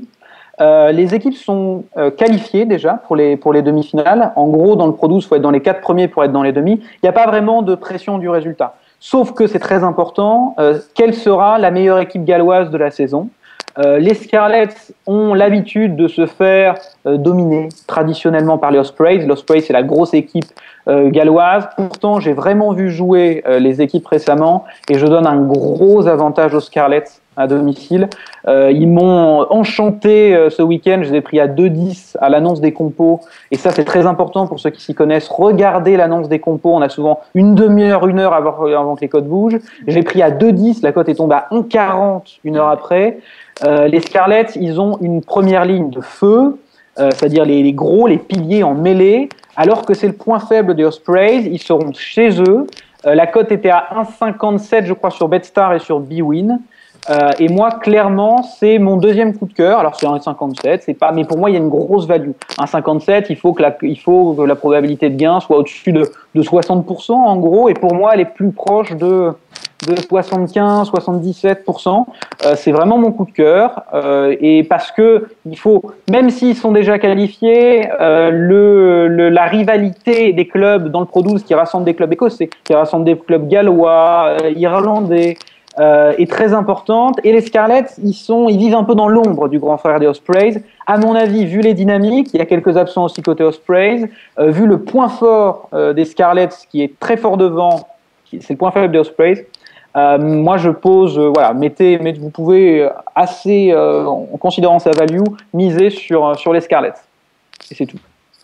Mais c'est tout. Mais c'est déjà, c'est déjà beaucoup. Alors pour bon, par contre, on va pas se le cacher, hein, la, les Scarlett, ça a baissé partout. Voilà, malheureusement. Non. BetStars, BetStars Bwin. Mais même, même euh, moins de, tu vois, ça a encore baissé 1,50 maximum sur BetStars, donc euh, ça baisse de partout. Ah, alors regardez Bwin, j'ai regardé, alors c'était 1,57, vérifié. 1,50 ça va. Quand je dis, quand je pense qu'il y a 75%, pour moi ça vaut du 1,30, euh, allez 1,35 ou quelque chose comme ça. hein. Euh, donc même à 1,50, ça va. Il était à 1,57, il commence à baisser, mais euh, euh, pour moi, il y a toujours de la value. Voilà. Toujours de la valeur là-dessus. Bah écoute, Tamerlan, merci, merci beaucoup. Adam Yates passionnant ce Giro et, là. les- et les Scarlett. Et ça, cas, ça nous a tous donné envie. Enfin, en tout cas, personnellement, ça va donner envie de le, de le suivre un petit peu. Là, ça va être, euh, ça va être pas mal tout ça. Merci Tamerlan. Avec plaisir. À Bonne bientôt. émission.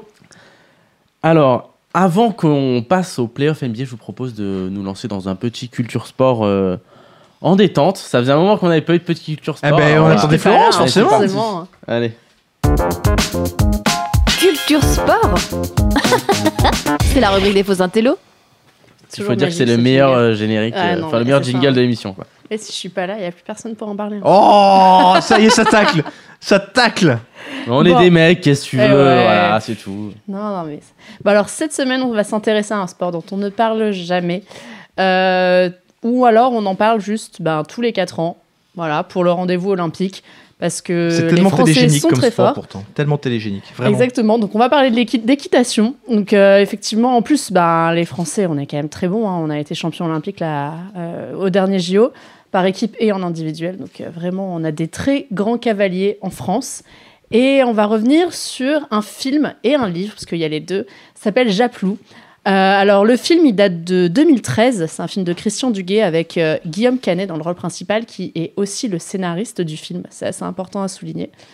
Euh, Scénariste du film est inspiré de, t'allais peut-être le dire, du livre euh, Crin Noir, je crois. Alors en fait le livre C'est hein. exactement en fait c'est ça c'est en fait c'est l'histoire la biographie qu'a repris ensuite c'est le, le, livre dont je vais vous parler qui s'appelle aussi Japlou c'est le livre écrit par euh, le cavalier donc Pierre Durand euh, qui est sorti juste avant le film donc pour revenir pour revenir sur sur sa sur sa vie quoi. C'est un livre biographe autobiographique C'est intéressant quand tu dis euh, Guillaume Canet scénariste du coup et qu'on sait qu'à la base il y, a- il y a le livre parce que je Ouais. crois parce que bon, bah, tu allais forcément le dire par la suite mais d'ailleurs tu en as parlé sur le forum. Tu avais réalisé une interview de ce, de ce monsieur et enfin je trouvais intéressant qu'ils disent euh, qu'il y avait eu des libertés qui avaient été prises au niveau du film et que tout n'était pas non plus 100% fidèle à exactement. bah, forcément on a envie de dire mais voilà bah, j'ai- Alors, effectivement, il y a eu parce qu'il y avait eu plusieurs euh, livres, donc il y en a eu deux, je crois, notamment sur le sujet. Je, je les avais notés d'ailleurs dans le dans le livre de Pierre Durand. Il le rappelle au début. Euh, il y avait eu deux ouvrages, donc un qui s'appelait Japlou Milton, deux chevaux de légende, euh, un, un livre de 95, et Crin noir Ah, euh, sur Japlou de 88, Ouais. justement 88, l'année où ce cheval et son cavalier sont champions olympiques.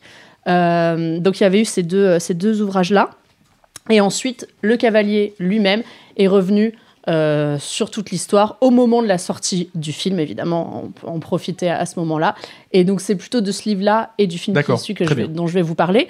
Euh, donc pour revenir sur le film, c'est évidemment donc la biographie du cheval qui a été champion de saut d'obstacle, champion olympique avec son cavalier Pierre Durand. Euh, et donc on revient des débuts, c'est ça toute l'histoire, euh, toute cette histoire-là en fait qui est mise en scène. Donc des débuts assez difficiles euh, quand le cavalier rencontre le cheval, qu'il pense beaucoup trop petit et trop impétueux pour euh, le saut d'obstacle, jusqu'au sacre olympique. C'est comme quand tu fais un blind test chichi et que tu te rends compte tout de suite au bout de 10 minutes que ça va pas matcher, tu vois. Eux, c'est pareil, tu vois. Le cheval, il l'a regardé, il a dit non, trop petit, ça va pas. Exactement. Ouais. Donc euh, de toutes les difficultés. Pas des blind tests, hein, des blind. euh, merde. des blind tests. Des blind dates Oh là là Des blind.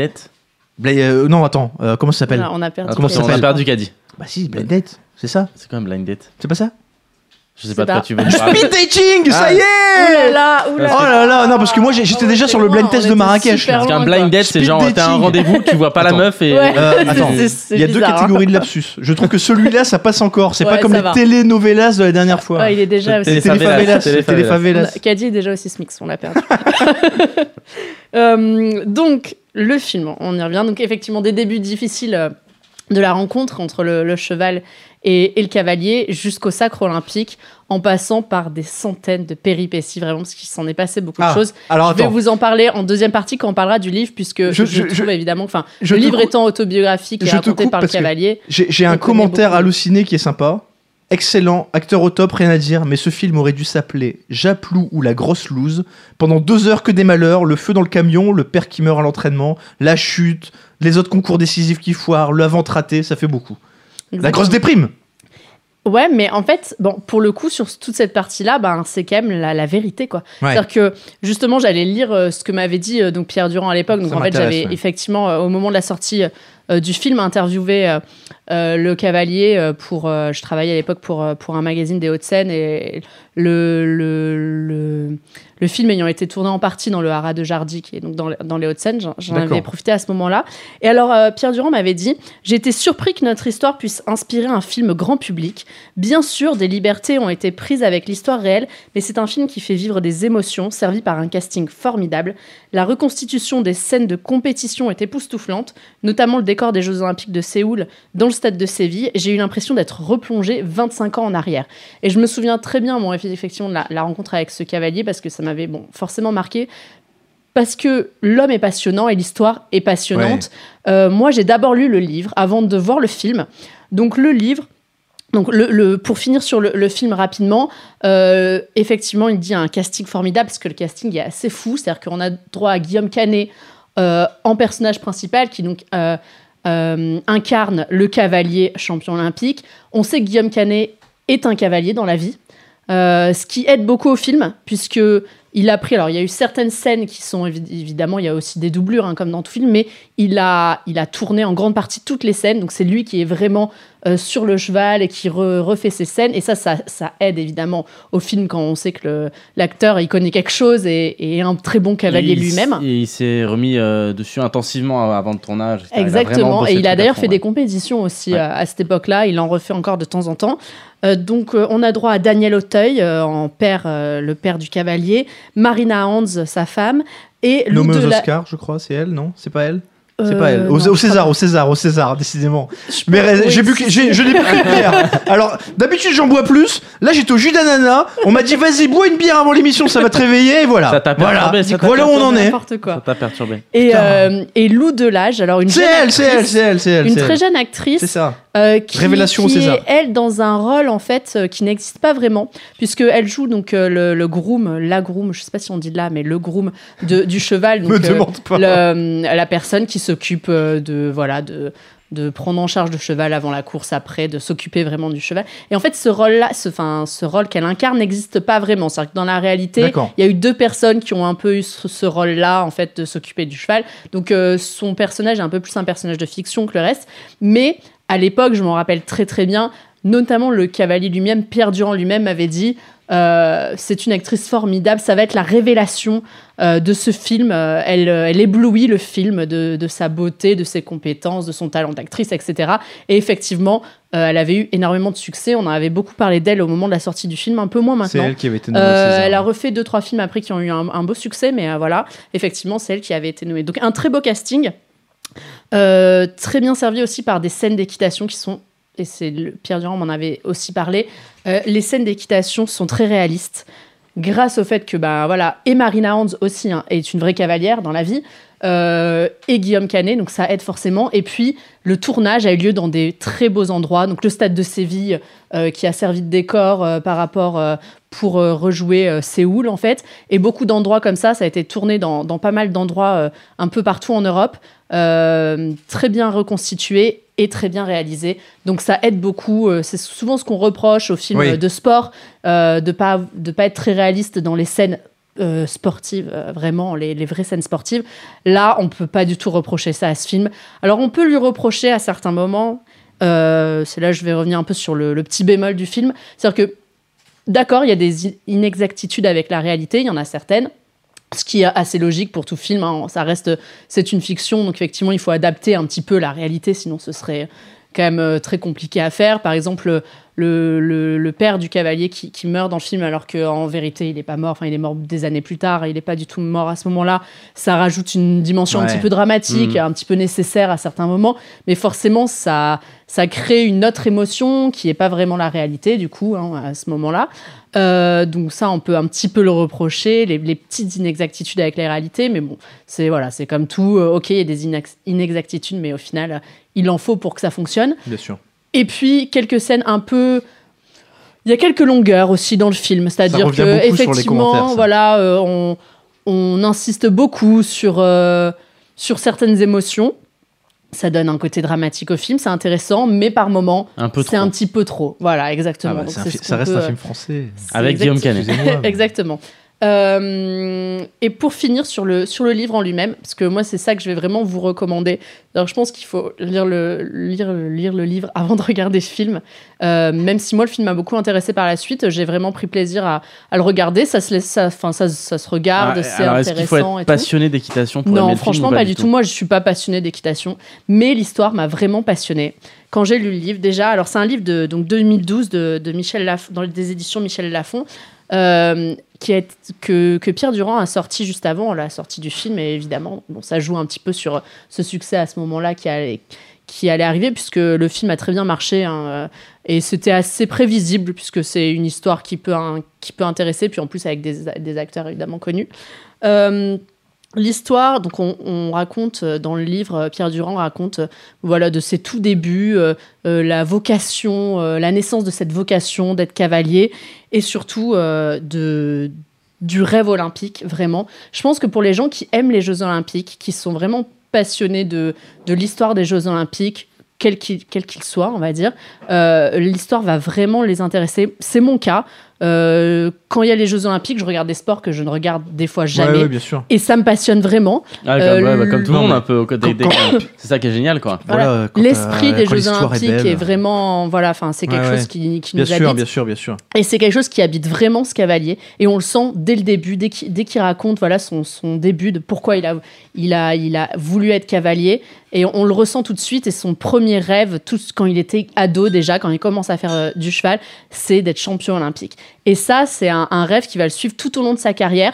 Et c'est ça qui est passionnant en fait à suivre, c'est que tout, tout au long, alors il a eu plein de problèmes. Voilà, il y a eu les premières difficultés, les premières victoires, euh, la une énorme désillusion quand il fait les Jeux Olympiques à Los Angeles et qu'il se ramasse devant tout le monde, devant des millions. Il le dit, euh, voilà, les millions de spectateurs qui me voient chuter. Ah, L'ego doit prendre une horrible, claque, voilà. là, quand tu te- donc, il a eu énormément de, de difficultés euh, dans, dans son parcours et il a jamais lâché. Il a toujours eu ben, l'envie de voilà d'y arriver. Et ça, c'est vraiment très bien raconté, encore plus dans le livre que, que dans le film. Euh, on en apprend beaucoup sur euh, voilà l'apport euh, de, de sa famille. C'est sa famille qui a acheté un hara, qui a acheté des. Il était dans, dans une famille de passionnés aussi, qui a qui lui a permis de vivre de vivre sa passion pleinement puisque ils avaient donc des chevaux, etc. Donc c'est évidemment beaucoup plus facile. Il a continué ses études en parallèle. C'est une une période qu'on connaît beaucoup moins maintenant pour les sportifs de, de haut niveau. Il a rencontré ensuite ce cheval. On lui a mis beaucoup de bâtons dans les roues dans un milieu dont on pense, on n'y pense absolument, absolument pas. On, pense toujours le foot, le tennis un petit peu plus. Ça, il y a un peu des pourris dans, certains.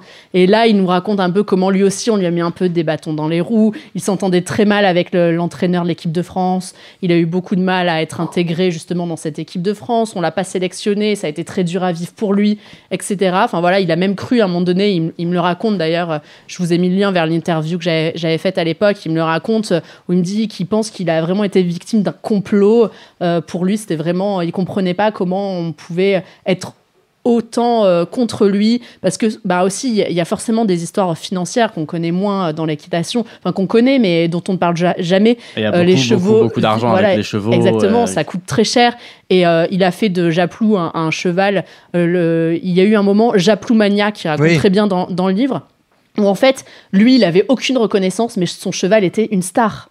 Et donc forcément, bah, il y a beaucoup de convoitises, puisque c'était un, un, un- un cheval qui, à un moment donné, euh, qui gagnait beaucoup. Et Bah, qui, D'ailleurs, donc, le nom du film, hein. c'est voulait- le nom du, du cheval, c'est pas, Ah, c'est pas Pierre du Durand. Exactement, voilà, c'est pas le nom du exactement. euh, qui allait valoir beaucoup d'argent et donc forcément ça peut attirer des convoitises, des jalousies, etc. Tout, euh, et ça c'est très bien raconté de- dans le livre et aussi dans le, dans le film euh, voilà, sur la partie effectivement toutes les difficultés qu'il traverse. Et puis euh, au final, euh, voilà le, le final explosif, le final rêvé, la consécration à Séoul pendant les Jeux Olympiques, un, un titre donc un sacre et en équipe et en individuel, ce qui est évidemment euh, bon, ce qui est moins rare. On l'a vu cette année. euh, Oui, voilà, il y a eu bon, Également, euh, en 2016, on a eu droit aux cavaliers français qui ont gagné on en individuel aussi. année. hein. Et là, euh, voilà, enfin, il raconte vraiment ça. Et à la fin, euh, c'est vraiment l'histoire d'un passionné qui il a, il a tout vécu euh, pour ça, pour ce sacre. D'ailleurs, il a tout relâché après parce qu'on lui a dit de, continuer. Au final, il a continué une année et puis il avait plus la force et plus la motivation. Il le dit très bien. Donc non seulement ça raconte, même pour les, gens qui ne sont pas passionnés d'équitation, euh, ça résume bien aussi le, quotidien d'un d'un sportif de haut niveau et le côté mental, puisque lui, on le voit vraiment, euh, une fois qu'il avait atteint son but ultime, bah, la motivation, elle est retombée, c'était beaucoup plus compliqué, et puis il a arrêté. Mais par contre, il a conservé tellement d'amour pour son sport et pour le sport en général qu'il est devenu euh, euh, entraîneur. Par la suite, il a été entraîneur de, l'équipe de France et entraîneur. euh, maintenant, il est coach et il, est dans des, écoles d'équitation il, transmet sa, sa passion aux jeunes. Et voilà, c'est quelqu'un qui a jamais, enfin voilà, qui a toujours aimé ça et qui n'a jamais fini de, de partager sa passion. Voilà, il a, il a une histoire vraiment attachante. Il le raconte très bien dans le livre. Le, le film est aussi assez intéressant, servi par des très bons acteurs. Donc, euh, vraiment, je recommande. Moi, l'histoire m'a passionnée du début à la fin. Et quand j'ai rencontré cet homme, j'étais encore plus passionnée par euh, son aura et par tout ce qu'il m'a raconté. Euh, deux petites choses juste pour rebondir avant de, avant de refermer cette page. Tu demandais, Chichi, est-ce qu'on peut aimer ce film sans aimer l'équitation? Euh, Moi, j'ai pas vu ce film, mais, mais tu vois, t'as pas besoin d'aimer la boxe pour aimer Rocky, t'as pas besoin d'aimer euh, le MMA ça, pour ça, aimer ça pourrait être un film élitiste Bien sur sûr, l'équitation. bien sûr. Et tu vois, qui, moi personnellement, c'est pas du tout une discipline qui, qui m'attire. Bien sûr. Et bon, moi, j'ai vu- j'ai vu le film par contre, mais je l'ai vu il y, a, il y a- il y a quelques années. Euh, J'avais trouvé que, pareil, les décors et tout ça étaient très bien, mais qu'il y avait quand même pas mal de longueur. Après, il faut dire une chose, je suis pas fan de Guillaume Canet non plus. J'aime pas forcément trop ce qu'il fait. Donc, euh, bon, j'avais un peu de mal avec ça. Mais, euh, mais, mais ça restait un film assez, assez sympa à, à regarder, quoi. Et, et- et donc, tout ça, c'était pour Plutôt te dire public d'ailleurs. Enfin, que- pas- ouais, voilà, c'était pas non plus. que moi, le meilleur film de sport que j'ai vu cette année, et pourquoi ne pas en faire le prochain Culture Sport, c'est Eddie the Eagle, qui est un film sur le saut à ski. Je vous le recommande, regardez-le cette semaine, on en parle la semaine prochaine. Et Euh, juste très pour, conclure, des petits commentaires hallucinés euh, qui confirment que, que le film est quand même assez plaisant. Euh, Moana qui dit Je n'aime pas les chevaux, mais j'ai adoré ce film. Alors je sais pas comment on peut dire Je n'aime pas les chevaux. Qui n'aime pas les chevaux, quoi? Non, mais sérieusement. Bah, apparemment, ouais, elle n'aime pas les Mais chevaux. comment on peut. euh, je, je- je comprends pas. Marine Pourquoi est-ce qu'on Euh, obligé d'aimer les chevaux? Coco Lapin qui dit ça m'a envie de ça m'a donné envie de manger du cheval. Voilà, je trouve ça Ah, très ça, très très, sympathique. très très fin. Et alors un, quand même un petit commentaire un petit peu plus sympa.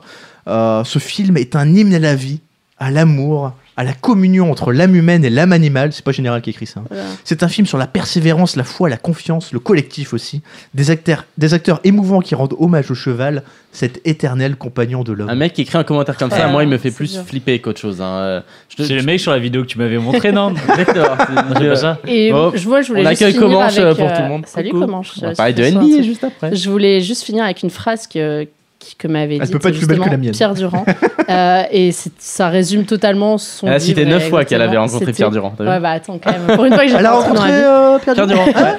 J'ai envie que mon histoire avec Japlou crée des vocations, prouver que pour être un grand champion, il faut avoir l'humilité de reconnaître ses erreurs et la capacité à rebondir. Et c'est vraiment tout le, tout Pas le long mal du livre et du film ce qui se passe. C'est-à-dire que voilà, il a enchaîné les, les déconvenus, mais il a réussi. à Ouais, mais ça reste, ça reste le cheval qui saute quand même. La NBA avec Steven.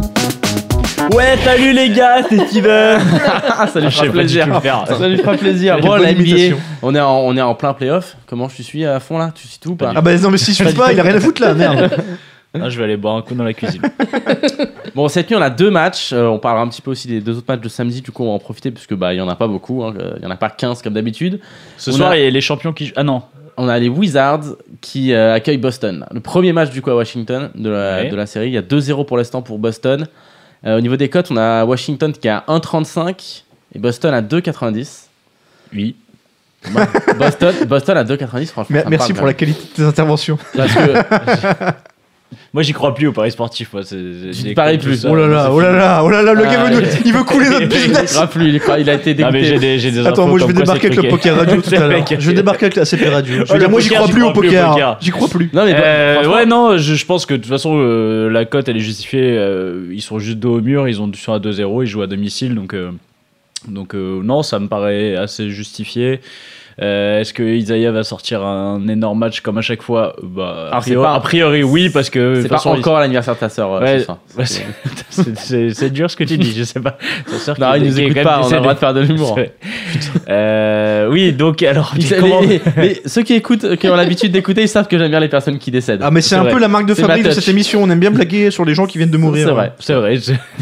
bon, tant que c'est pas la famille. Coucou Isaiah.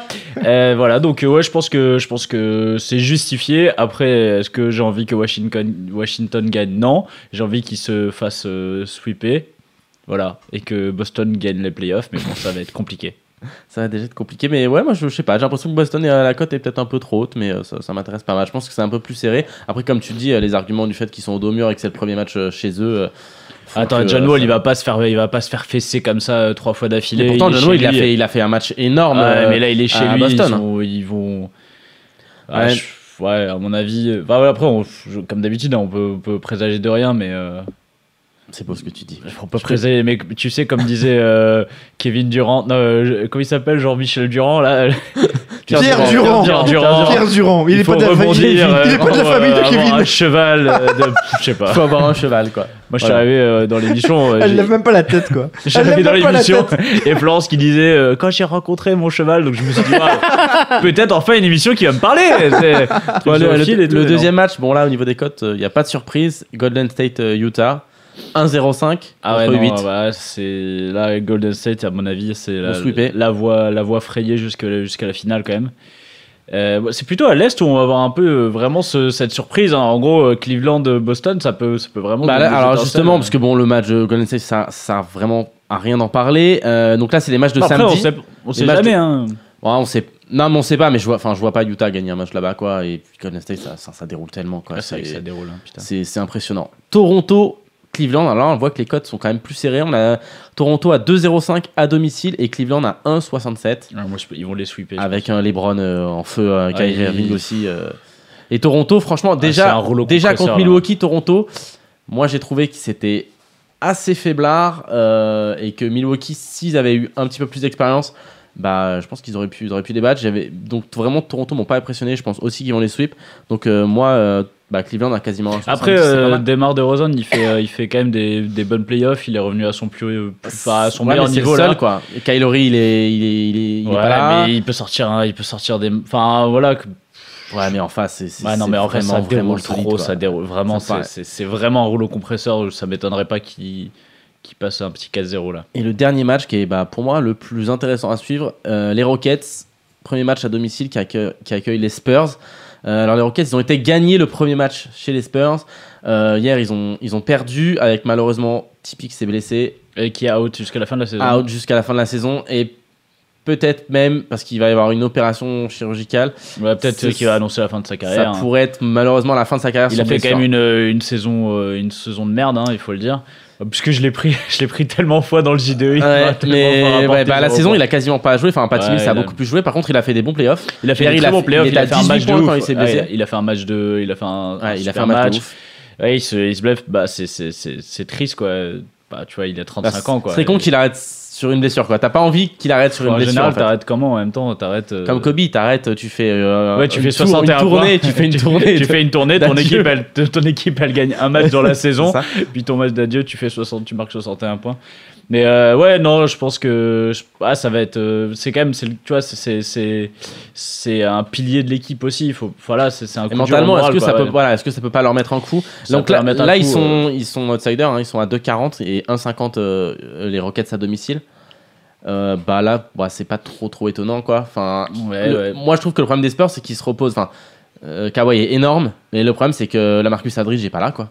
Moi, je pense, euh, ouais, bah, il est pas là. peu Il est, trop. il est pas là depuis, le- enfin, de, de toute la, la, saison, ouais. quoi. Et Et puis ça manque de. Là, il n'y a pas eu encore le match où. Euh, comment il s'appelle le- Putain, j'ai oublié. son nom. Euh, James Harden façon. Ah, il a pas un gros match à 60 points, c'est pas encore arrivé. Donc là, je pense que. ça peut arriver ce soir, ce soir. c'est ouais, c'est un bon soir pour mettre un, un bon gros 50 points comme Russell Westbrook, euh, tu vois. euh. En 50, ça me semble, ça me semble pas mal. En fait, j'ai l'impression que si, si on compare poste par poste, bah, les, les Rockets, euh, c'est c'est quand, même, euh, c'est quand même pas mal, quoi. ça tourne vraiment. euh, Ouais, vraiment après, bien, après hein, comme- encore une fois, la Marcus Aldridge, c'est quand même censé être euh, un putain de bon joueur. Ah, c'est censé, mais le problème, c'est que tu t'attends toute la saison. Après, forcément, c'est Ah, le jour où là, tu ne prends pas il- qu'il va il ta paire. ouais, c'est censé être une superstar et pour l'instant, c'est juste un, Pour l'instant, euh, c'est un random. pour l'instant, pas grand chose. Bon, comme on n'a pas euh, envoyé beaucoup de bêtes sur la NBA, on va passer au Gamble Time avec un petit. Tapis, alors moi je bête quoi 50 000 euros sur la victoire de Utah. C'est combien la cote de Utah Gamble Time, c'est 8 la cote de 8 Utah. Bah 100 000. Alors moi j'ai fait un misclick. 100K. Alors tiens, en parlant d'Utah, j'ai fait un misclick à bon j'ai mis que heureusement c'est un misclick à 10 balles, c'est pas très grave, mais je les ai mis euh, qui se qualifient contre euh, Golden State. Ah oui Hey. Ah oui Non, en La fait, je croyais que c'était la cote de la victoire. Je croyais que c'était la cote de la victoire euh, du premier match. Je les ai vus à 17. et Ils étaient à 11 près partout. Je me dis, bon, à 17, euh, vas-y, je mets 10 balles. Franchement, pour le premier match, j'y croyais. Utah, c'était pas, c'était pas impossible, quoi. Et en fait, je me suis rendu compte après que c'était la cote de la qualif, forcément. Euh, Et le mec est c'était- animateur de c'était notre émission. Voilà, le, le misclick à 10 balles. Bon, après euh, nous on fait pareil au poker, il est nul à chier, il est avec nous. Hein, bon, c'est- Alors, Caddy T'as pas un petit qui a dit quoi? Non. Bah, Bah non, non. c'est moi. Ah, bah oui, un retour de flanc. Eh, Alors, je suis revenue, alors habitué. c'est bon. Avec Je Caddy, je gagne pas. Avec Caddy, Est-ce qu'il y a des NBA? Oui. Ah, je reste Allez, vas-y, reste. Je reste, Patrick Voilà, Je- De toute façon, on est est peu de choses, on est vite oublié. Bon, alors, LeBron James Ah non, pardon, excuse-moi. ça marche pas. Tony Parker Alors, première question. Qui qu'a dit J'ai déjà remporté plusieurs trophées avec Chelsea. J'ai pris part à une belle période dans l'histoire du club. Je me suis fait beaucoup d'amis. Gagner la première ligue a toujours été l'une de nos obsessions. Nous avons travaillé dur pour réaliser ce rêve.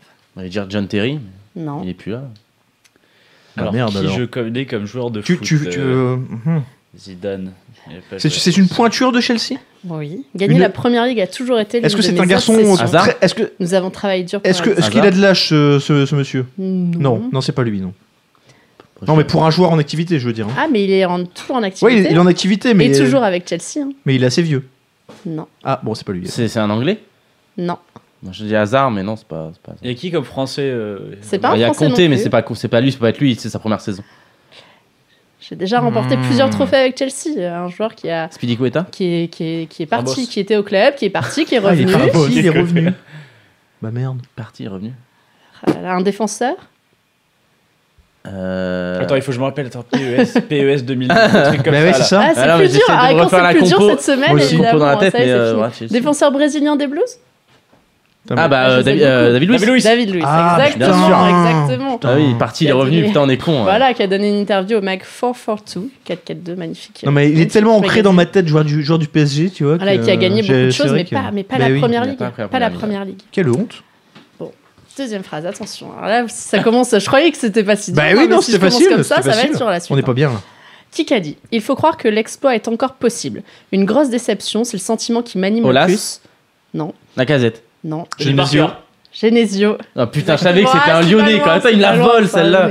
On était venu Bah, avec évidemment beaucoup d'ambition et d'espoir, mais il y a aussi l'envie de redresser la tête pour ce match retour. Eh, s'ils me parlent encore de Genesio, remontada, là, ils vont le coach de l'OL, effectivement, après cette énorme défaite. Olas, Contre il est pas du l'Ajax. Olas, il est pas du genre à dire on peut y croire. Il est du genre à dire euh, certains joueurs n'ont pas été à la hauteur ce soir, ce genre de truc. Ouais, tu vois. Tu vas aller avec un maillot de l'Ajax au Sismix ou pas? Un maillot de la de, de l'Ajax L'Ajax, ouais. ça, ce serait Non, ouais, j'ai j'ai pas. Mais c'est c'est con, tu vois, je suis à Amsterdam la semaine prochaine, j'aurais bien aimé que le match Ah soit mercredi prochain. Vrai, avec un bon maillot de Lyon, tu vois. pour Ouais, ça- Qui qu'a- Alors, cette fois, ça, je- c'est pas C'est vraiment pas un dit. C'est pas la question NBA, tu vois. C'est non, C'est la pas vraiment un dit. C'est plutôt de qui parle-t-on? Ah, Ah, À cette semaine de la draft, on observe une grosse effervescence vis-à-vis de Franck. Il va sans dire que les semaines à venir vont être très importantes. Ah, De qui, on ça parle Non, de, De qui, qui on parle parle Bah, d'un Français qui va être drafté en NBA. et qui Ouais, s'appelle Franck. Et qui s'appelle Franck. Ça s'appelle Franck. J'ai son prénom. Est-ce que c'est pas le mec qui a un nom super compliqué Non. Oh, super Franck, compliqué. De Franck. Franck, Super pas. compliqué. Un Français Super compliqué. Un Un Français. français. Non, mais je On parle de Franck basket, Ribéry effectivement. C'est pour toi, comment C'est la question Non, basket. c'est de la NCA. Non, mais Franck, non. On parle du meneur de jeu de Strasbourg. Ah, ouais, non, Ah, mais on parle de Pro A, mais Ouais, mon dieu Pour mais lui, c'est pas du, c'est pas du basket. Mais- hein. non, non, non, mais j'ai Ah, un Il est interdit de parler de. Pro A dans cette émission. Pro A, Pro A, Ça y est, Steven n'est pas là, ça y est, euh, elle prend ses aises, elle parle de Pro A. Steven a toujours dit jamais de Pro A Ah dans l'émission. mais Steven, personne on là. en demande de parler de basket un peu. Non, euh, Strasbourg. C'est bien, c'est bien. Non, hein. mais je. Strasbourg, je- Voilà, bon alors on parle du meneur de jeu français de Strasbourg, Franck Nitlikina. Ah, Bon, c'est un nom un nom un peu compliqué. C'est un nom compliqué. Je, je savais que c'était le nom 18 compliqué, ans. est pas mal. Et qui est très convoité, a priori, par plusieurs managers NBA oui, qui en fait, sont venus le comment voir. je rate ce mec? Il est, c'est, c'est, le- c'est la, la star montante du, du basket français qui. Exactement. Mais il va tout cartonner en NBA, c'est le, le prochain. Voilà. Parker. Et on a parlé de lui pas mal cette semaine il est vraiment très très très fort. Non, mais t'as pas Parce que les, managers NBA sont venus le voir euh, jouer à Strasbourg. Nikitina. euh, ouais, Nikita aussi. C'est pas loin, c'est. Ntilikina. C'est Franck. C'est Franck Nikita. C'est un futur grande star. Meneur de jeu de Strasbourg. Quel escroc. C'était la question basket, désolé. désolé Allez, salut Bon, attends, je vais essayer au moins de niquer euh, Chichi sur une question foot euh, en disant Qui des, noms au C'est hasard. c'est plus dur cette semaine. Quand je fais un peu plus dur, là, tout de suite. Ah, euh, tu montes le niveau. Tu montes On a, été, on a tellement été, on a été ridicule. Enfin, j'ai été ridicule avec Caddy. Alors, ça peut être pire. Qui qu'a dit On a tout donné, mais la Juve a beaucoup mieux joué que nous. La casette Mbappé. Ouais, bah, Putain. Ils ont très bien défendu. Ce n'est pas facile Ah. de trouver les espaces contre une défense expérimentée. là, Il euh, faudra essayer de marquer tôt au Bernardo retour. Silva. Putain, Oui. je l'avais, je l'ai lu Faut tout à l'heure. Bravo Bernardo Silva, Allez, effectivement, milieu de la SM. On fait le break. défaite. On fait le break comme Ah, dirait Jonas. ah, ça, La ça- là, ça défaite fait en mal, là. demi a de. Monaco contre la Juve à domicile. Ah, C'était dur à regarder ce match. Horrible, horrible. Vraiment, mais. Vous l'avez regardé Ouais, regardez Ouais, le match. aussi. ouais. Moi, j'ai regardé des photos de Steven qui regardait le match. C'est vrai, que Steven était au match. C'est vrai, mais bon. Apparemment, il n'y avait pas trop d'ambiance à Louis II. non C'était pas la folie. Et pourtant, ça devait être à guichet fermé, je pense. Enfin, ça devait Ah bah, être le stade était plein, mais bon, il n'y a pas de, il y a pas de cop, il n'y a pas Bah de oui, C'est forcément. triste. Bon, allez, prochaine Allez, phrase. allez, allez, là. Qui qu'a dit Dans ma vie d'entraîneur, il me reste deux rêves à réaliser. Le premier est d'entraîner la sélection de mon pays, les Pays-Bas. J'aurais pu le faire, mais mon contrat avec Everton m'en a empêché. Van Gaal, Hiddink. euh. Mon contrat avec qui? Mon autre avec Everton, Everton. m'en a empêché. Putain, le coach d'Everton Mon autre souhait, mon autre rêve, Marre de c'est la d'entraîner première un ligue. jour le Barça. Alors, c'est- Il c'est- veut entraîner le Barça en T'as plus. t'as- t'as vu qui, de qui on parle pour Oui, le Barça? Blanc. C'est magnifique, Laurent Blanc. Mais ça fait, euh, Putain, quelle ça horreur. fait un an. hein, Ouais, enfin là, que c'est ça oh, là, parle, en là, fait, c'est hein. Radio Catalunya qui vient de sortir le truc quand même. Bon. C'est c'est quand même sérieux, il y a une Euh, approche. c'est- quoi. il a joué au Barça. hein. Bah oui, bah oui. Ici aussi, on parle d'un des favoris pour succéder à Luis Enrique. Euh, il fait partie des Euh, bah, je- Van Basten il y avait Non. Pizzi, mais ça va pas être lui. Il y a. Kemen Non. Il y a. ah, Je vous refais la phrase parce que normalement, c'est quand même Patrick facile à Kluivert. trouver. Le premier, Des Pays-Bas. il me reste deux rêves à réaliser. Le premier est d'entraîner la sélection de mon pays, les Pays-Bas. J'aurais pu le faire, mais mon contrat avec Everton m'en a empêché. Je vais tous les faire aussi. Mon autre souhait, c'est d'entraîner un jour le Barça. La réponse est un peu dans. Bah oui, dans la réponse à la hein. question, non, mais la première ligne. Ah non, mais on voit, mais ouais, j'ai pas l'entraîneur d'Everton. Hein, donc Bon, euh, de toute Everton, façon, je l'aurais pas. Tu vas La dernière fois que j'ai vu un match d'Everton, c'était. Alors, c'est effectivement l'entraîneur d'Everton, Ronald Koeman. Mais je l'ai dit Coman. J'ai dit Koeman J'ai dit Koeman Il a dit Coman. Ah, j'ai pas entendu. Oh, le scandale Eh oui, mais trop Oh tard Ce n'est pas accordé. Non, mais c'est pire que les Oscars ici, on donne au mauvais Koeman. film Non, mais qu'est-ce que c'est que De ça toute façon, il te faut deux points pour Tu l'as gagner. C'est pas grave. J'ai dit Koeman. Ah, j'ai Koeman. vraiment pas Ouais, entendu. Koeman, attends, quand il était au Barça, il frappait des coups francs de 40 mètres C'est vrai. Effectivement. Bien euh, sûr, je suis désolée, Koeman. j'ai pas entendu Caddy. Ah putain, ça Mais bra- soulage. bravo à toi, ça va. C'était Eh ben, qui, a, qui a dit ça dans une interview euh, au quotidien. Catalan Sport, quand même. Et effectivement, un grand joueur, un, un ancien du, Barça euh, qui entraîne Everton. Grand, grand joueur. Allez, il reste deux petites phrases. pour Ah, je faire. peux gagner encore Allez. Putain, grosse Il pression. m'en faut une là. Allez. Et les deux dernières, c'est pas du foot. Ouais. C'est des sports dont on parle beaucoup moins. Ouais. Donc C'est- attention. hein. C'est pour moi, ça. être de- beaucoup un plus vieux compliqué. truc Je de suis favori, je suis badminton, favori, là. javelot, là, c'est du cheval. Le mondial à domicile est l'événement qui peut nous permettre de montrer une bonne image de notre sport. Donc c'est pas du beach volley Quand les gens viennent à la patinoire, ils Ah. sont rarement déçus.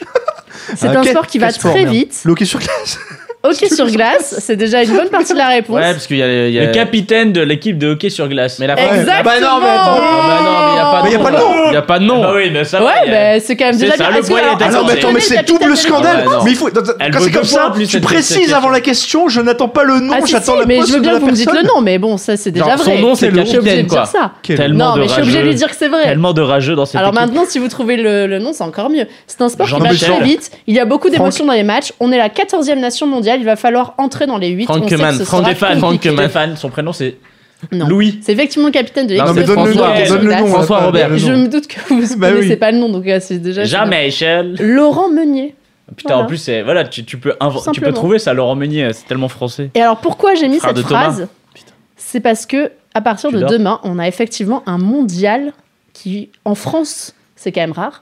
Oui. Un mondial de hockey sur glace. Et, apparemment. qui a lieu Tu alors- sens cet engouement Non, mais apparemment. Bah non, mais c'est justement. Alors, Mais oui, Moi j'ai vu un truc justement qui parlait de ça et alors à part alors je ne connais rien au hockey sur Ouais. glace hein, donc euh, On est mauvais. mais apparemment non on était On est- on est très 14e très mauvais on était On vraiment est ridicule mauvais. et à partir du moment on est beaucoup moins ridicule maintenant D'accord. et on peut espérer euh, 14e nation mondiale. Ils visent les quarts de finale. c'est bien sur C'est bien, 15 c'est bien, c'est bien. C'est pas mal. C'est bien. À, domicile, on peut le faire. hein. Mais c'est pas mal. Mais voilà. Sur le spécialiste. Et la dernière phrase. Ça peux- Là, il faut le nom. hein, Il y a plus de. euh, On peut tous le nom, on fait le nom.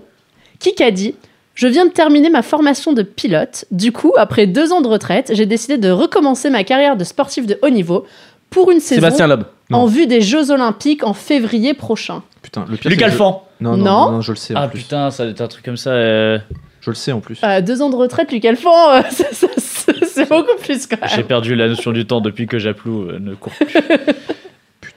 Ah, vous pouvez le c'est faire. un français Un Ouais, mais Français, bien sûr, mais bien un sûr. ancien champion olympique, Putain. Putain, putain, putain. assez jeune, enfin jeune, c'est-à-dire il a pas, il a, il est pas retraité depuis des Brahim années, hein, Masloum. voilà, euh, deux ans de retraite seulement. Ah, merde. Pilote. Champion olympique à Vancouver en 2010. Jason Lamy Chapuis. Oui, Mais depuis bravo, quand il est à la bravo, retraite bravo. Et ben il s'est arrêté pendant deux ans euh, pour Putain, faire une j'ai failli formation le de dire. Tu sais C'est quoi le seul Attends. mec mais moi, je connais j'étais dans le sûr. sport de Attends, merde. attends, attends. moi, j'étais tu sais Champion quoi olympique de combiné attends, nordique. Attendez, J'étais attendez, attendez. mon là, cousin. putain. L'hi- L'histoire de cette réponse. Oula, j'ai peur. Hier, je, je scrolle Ouais. euh, la petite bande euh, sur l'équipe, la- la- la- le bandeau à droite là, et je vois en titre combiné nordique, Jason Lamy Chapuis sort de sa retraite. Je n'ai pas cliqué, donc je savais pas du tout qu'il sortait de sa retraite pour faire ça quoi. Je pensais vraiment qu'il allait refaire du combiné. Et moi, je cette pensais histoire est d'un- incroyable. Bah écoute, c'est une belle anecdote, écoute. Voilà. Il y Incroyable. avait, il y avait de l'émotion dedans. Donc il revient euh, pour un an pour les Jeux Olympiques. Ça, alors Les prochains. En Ça, tout cas, on n'invitera jamais euh, Jason Lamy puisqu'il me prive d'une victoire et ça, ça me fout les boules. Égalité avec Caddy, du coup, 2-2. Déception, C'était tout pour ce qui quoi. Dès que c'est plus dur, hein, c'est plus compliqué, mais on apprend plus de choses. Putain, je, non mais j'ai. Pas de C'est c'est pas une vraie égalisation. Jason Lamy Chapuis. T'auras t'auras Ah, peut-être c'est c'est l'occasion de, de reprendre la tête. Ta grosse cote, Caddy. Euh, ma grosse cote, eh ben, écoute, on va rester sur un match qu'on a évoqué tout à l'heure. Euh, nice gagne par au moins deux buts d'écart à Marseille, 7-25. Ah, pas mal. Ah ouais, t'es. t'es- J'argumente pas, on, en- on en a parlé tout à l'heure. Pas d'argument, pas d'argument. Ah bah c'est crédible. Et j'ai failli la prendre à 19 avec 3 buts d'écart, hein, c'est te dire. Ouais, t'as essayé la, la semaine dernière avec Lens, euh, t'as pas réussi. Eh, 2-0, j'avais Ouais, dit 3 buts d'écart. dit 3. J'ai pas Flo aussi élevé. hein. Moi, ma grosse cote, elle est à 4,40. C'est pas non plus fou, mais bon. Euh, c'est sur Arsenal Manchester United, comme c'est bizarre. Et c'est Giroud. le match nul à la mi-temps et le match nul à la fin. Oh Match nul mi-temps, match nul à la fin, 4,40. C'est pas mal ça. Ça me part bien. C'est pas mal. Ok, moi la mienne elle est à 6. Ah, Euh, c'est la victoire du Celta Vigo contre Ah bah, Manchester avec un but de Iago Aspas, comme je vous l'ai dit tout à l'heure, à 6. Et j'y crois. J'y crois beaucoup. Comment Euh, cote à 250 millions de Utah qui met que Golden State ne met pas un point du match. Et Elle est risquée, Mais si elle est grosse. passe, mec. bah, si l'avion peut-être s'écrase, j'en sais rien, tu Ah vois. ouais, mais il faut qu'ils Ils sont à commencent à- domicile aussi, un c'est match, un peu compliqué. commence à jouer, c'est ça le problème. Mais, mais pourquoi pas, je veux dire. Euh, On y croit, bah écoute, euh, la on hein. fulgurante dans toute l'équipe et tout. Et on, met- on mettra la banquerolle dessus. Bon, bah, et petite émission en petit comité, mais on revient Ouais, mais euh, la même, semaine à prochaine. 19h36, Ah, ça, voilà, ça on a tenu hein. eh, grosse émission, mine de rien. Beaucoup de tips. On va faire de Je sens bien. Je sens qu'on va faire de l'oseille. On fera le bilan la semaine prochaine de cette émission. Vraiment le cyclisme. Allez, allez, allez-y gaiement, on va tous mettre une sacoche sur. Adam là. Le, le. Giro qui commence. Merci à tous. On vous fait plein de gros bisous. On vous dit à la semaine prochaine. Salut tout le monde. Ciao, ciao. Bye. Ciao Winamax, les meilleures cotes, vous a présenté le bar des sports. Maintenant, vous savez sur quoi parier.